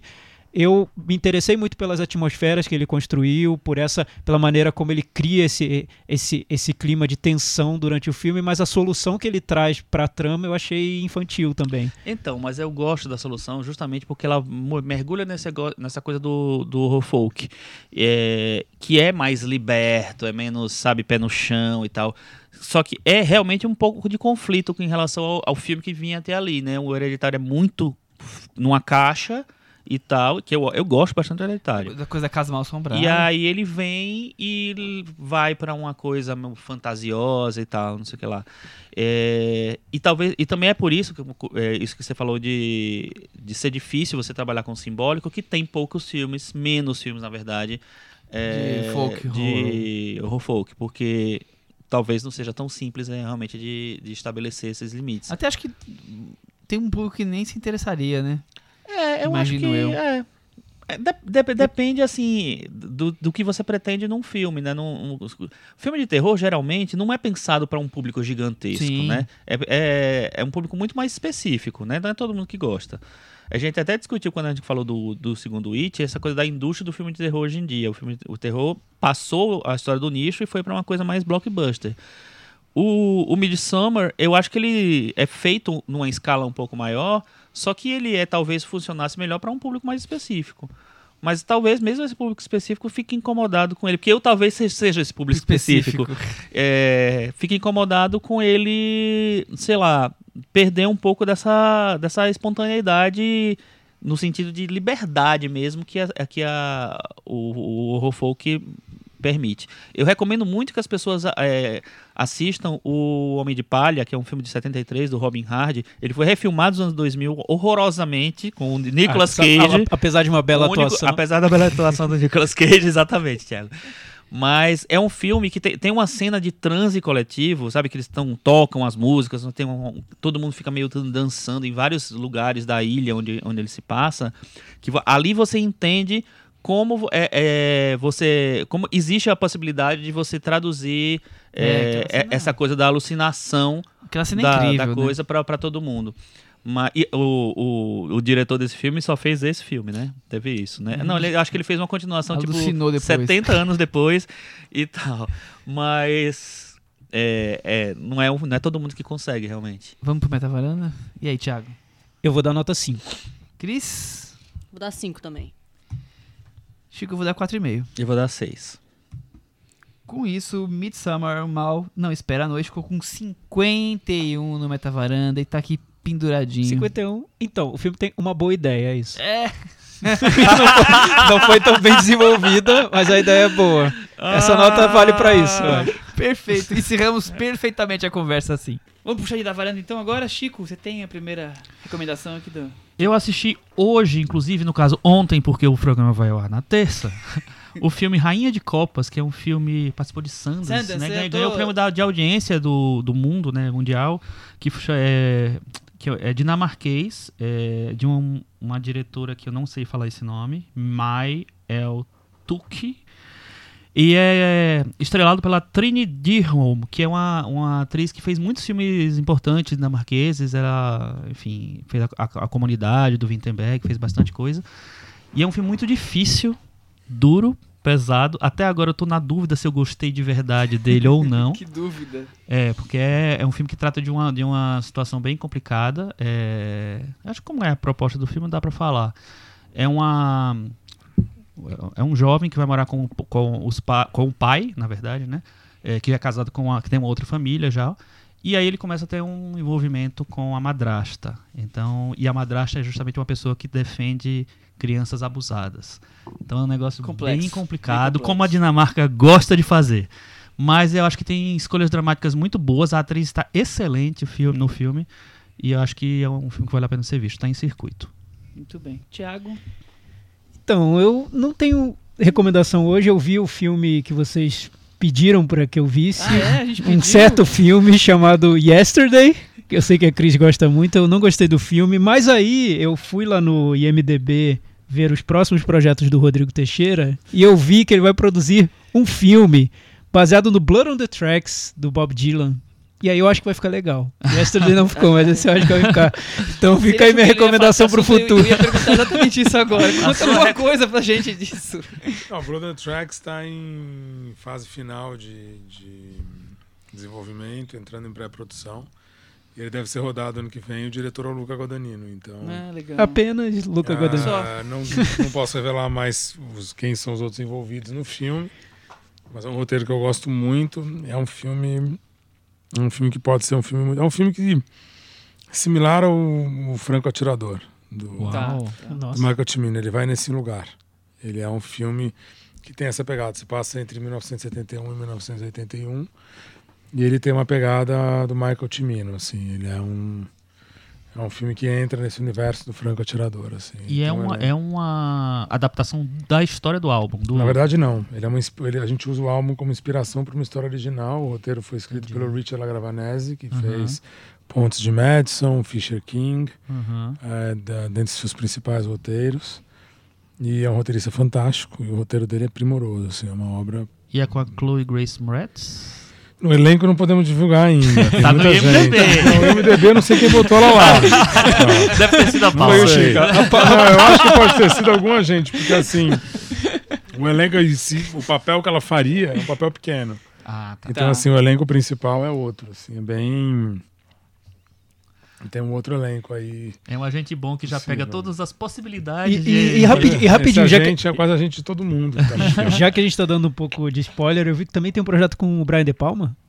Não tem mais. Esse Ah, filme a gente, ele, a gente ia fazer. Esse Thiago vai filme. chorar, ele- que triste. Não, não é que não tem. Esse filme é um filme difícil de, de realizar por várias razões. Tem outros filmes nossos que a gente.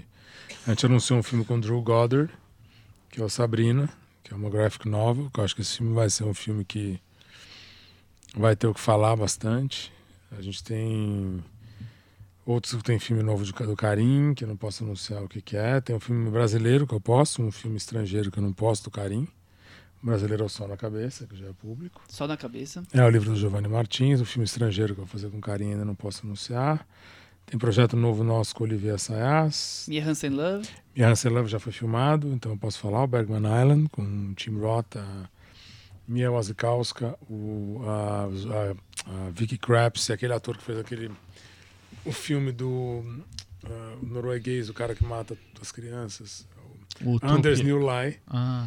Ele é outro ator. É um filme. É um filme muito. Ele tem muita similaridade com Francis Ha, porque ele é uma história inspirada na vida do Noah Baumbach e da Greta Gerwig no Francis Ha para a Ilha do Bergman. Então essa história foi inspirada nisso. Então é engraçado que esse filme acabou vindo Parar na sua mão. parar na minha mão. É um filme que a gente filma, a gente filmou.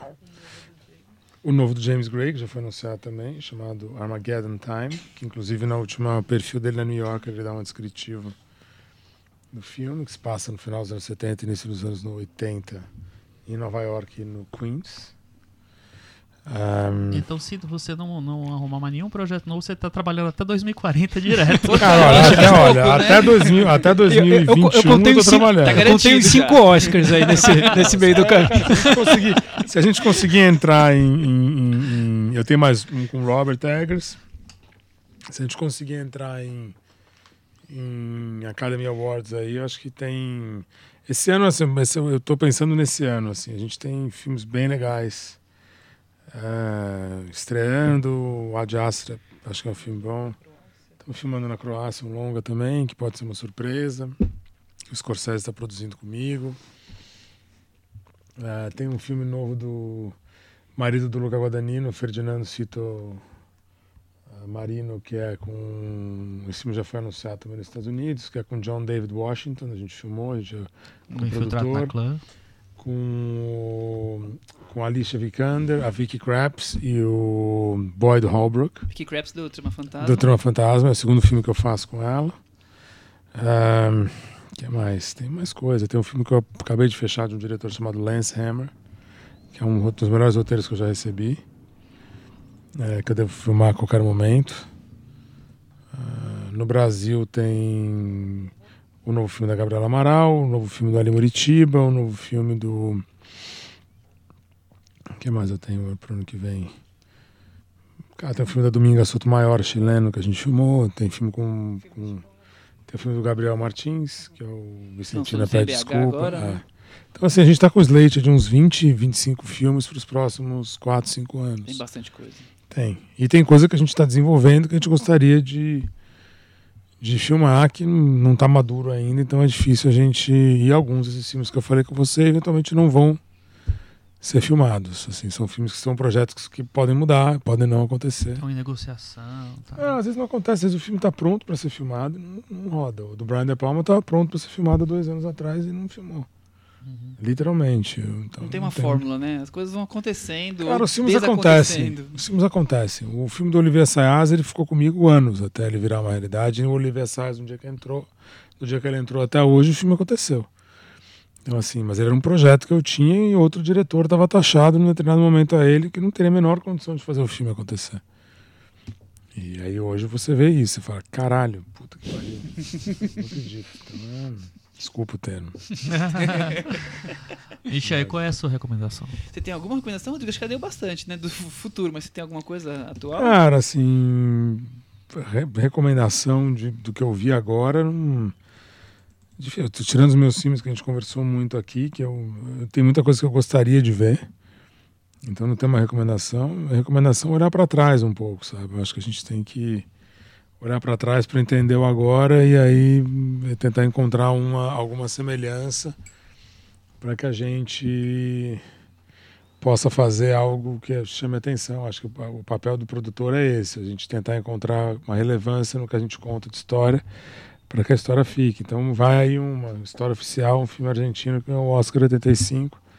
Acho que vale a pena para a gente ver hoje para lembrar o que, que, é, o que, que a gente não deveria fazer. É uma boa lembrança. Tá na Netflix, Tá na. Netflix, Tá inclusive, Netflix. quem quiser ver. Aí vê junto com aquele uruguaio Uma, uma Noite de 12 anos também, que também tá na Sim, Netflix. também tá na Netflix. E é com a atriz que é praticamente a Fernanda Montenegro da Argentina. História olha, oficial, curiosidade, filme favorito da minha mãe. Ah, é? Favorito da vida dela. Então Sim. tem duas recomendações. Olha, Pessoal, assistam, Tá né? altamente recomendado. O Teixeira e a sua E a mãe minha mãe. recomendaram. Se eu não tivesse visto, eu ia ver agora. eu vou indicar a série da, da Amazon, o Undone, chama? Andando. Nossa, eu achei super legal. Eu vou tentar evitar o mínimo contar, porque eu acho que perde um pouco o impacto da, do que ela oferece, porque ela vai criando camadas e mais camadas, inclusive psicológicas, que você não espera. E acho que, principalmente o final, me impactou muito, porque eu esperava que ele fosse cair para um, uma coisa da fantasia e, e acaba muito pé no chão. Então, me surpreendeu bastante. É uma Ela série bem de animação, curtinha. né? Série de animação dos mesmos criadores do BoJack Horseman. É bem curtinha, tem acho que 6 ou 8 episódios, mas de 22 minutos, então ele passa voando, você maratona aquilo deliciosamente. Então, essa é a minha puxadinha da varanda. Minha recomendação é que o Itaú Cultural eh, anunciou que em outubro e novembro eles vão fazer uma retrospectiva de Eduardo Coutinho. E eles anunciaram também que vai ter uma masterclass do João Moreira Salles. Então, eu e a Paulinha já estamos se organizando para acampar na porta Vocês no vão, dia 7 de vocês vão organizar e, e fazer, mas. E dar aula também. E a Paula vai Quis dar a recomendação dela. Não pode ser Midsommar, porque Midsommar a gente já falou. Fala alguma coisa. O, o menino, como é que é? O menino que fazia rir, que estreia essa semana. Gostou? É, muito lindo. E eu tô fazendo assessoria, então. é Ah, bom. ajuda, isso ajuda. Vale, Paula. Sempre privilegiando. Outro workaholic. Fe- Encerramos por hoje, gente? Acho que sim, agradecendo ao Rodrigo, né? Muito Sim, obrigado pela muito obrigado, participação. Rodrigo. Sim, foi, foi incrível. Obrigado E- por ter vindo. E parabéns pela Obrigado. trajetória e por optar por filmes arriscados, é isso que a gente gosta, né? São projetos que a gente assiste ao filme pensando que na coragem. Quem foi ter- esse louco Quem foi que esse doido produziu? que produziu? Enfim, Obrigado. ainda bem que você tá Continue apostando. trazendo esses filmes pra gente, por favor. Vamos lá, tô trabalhando para isso. Espero trazer mais. Isso aí, tá semana que vem. Tchau. Tchau. Tchau.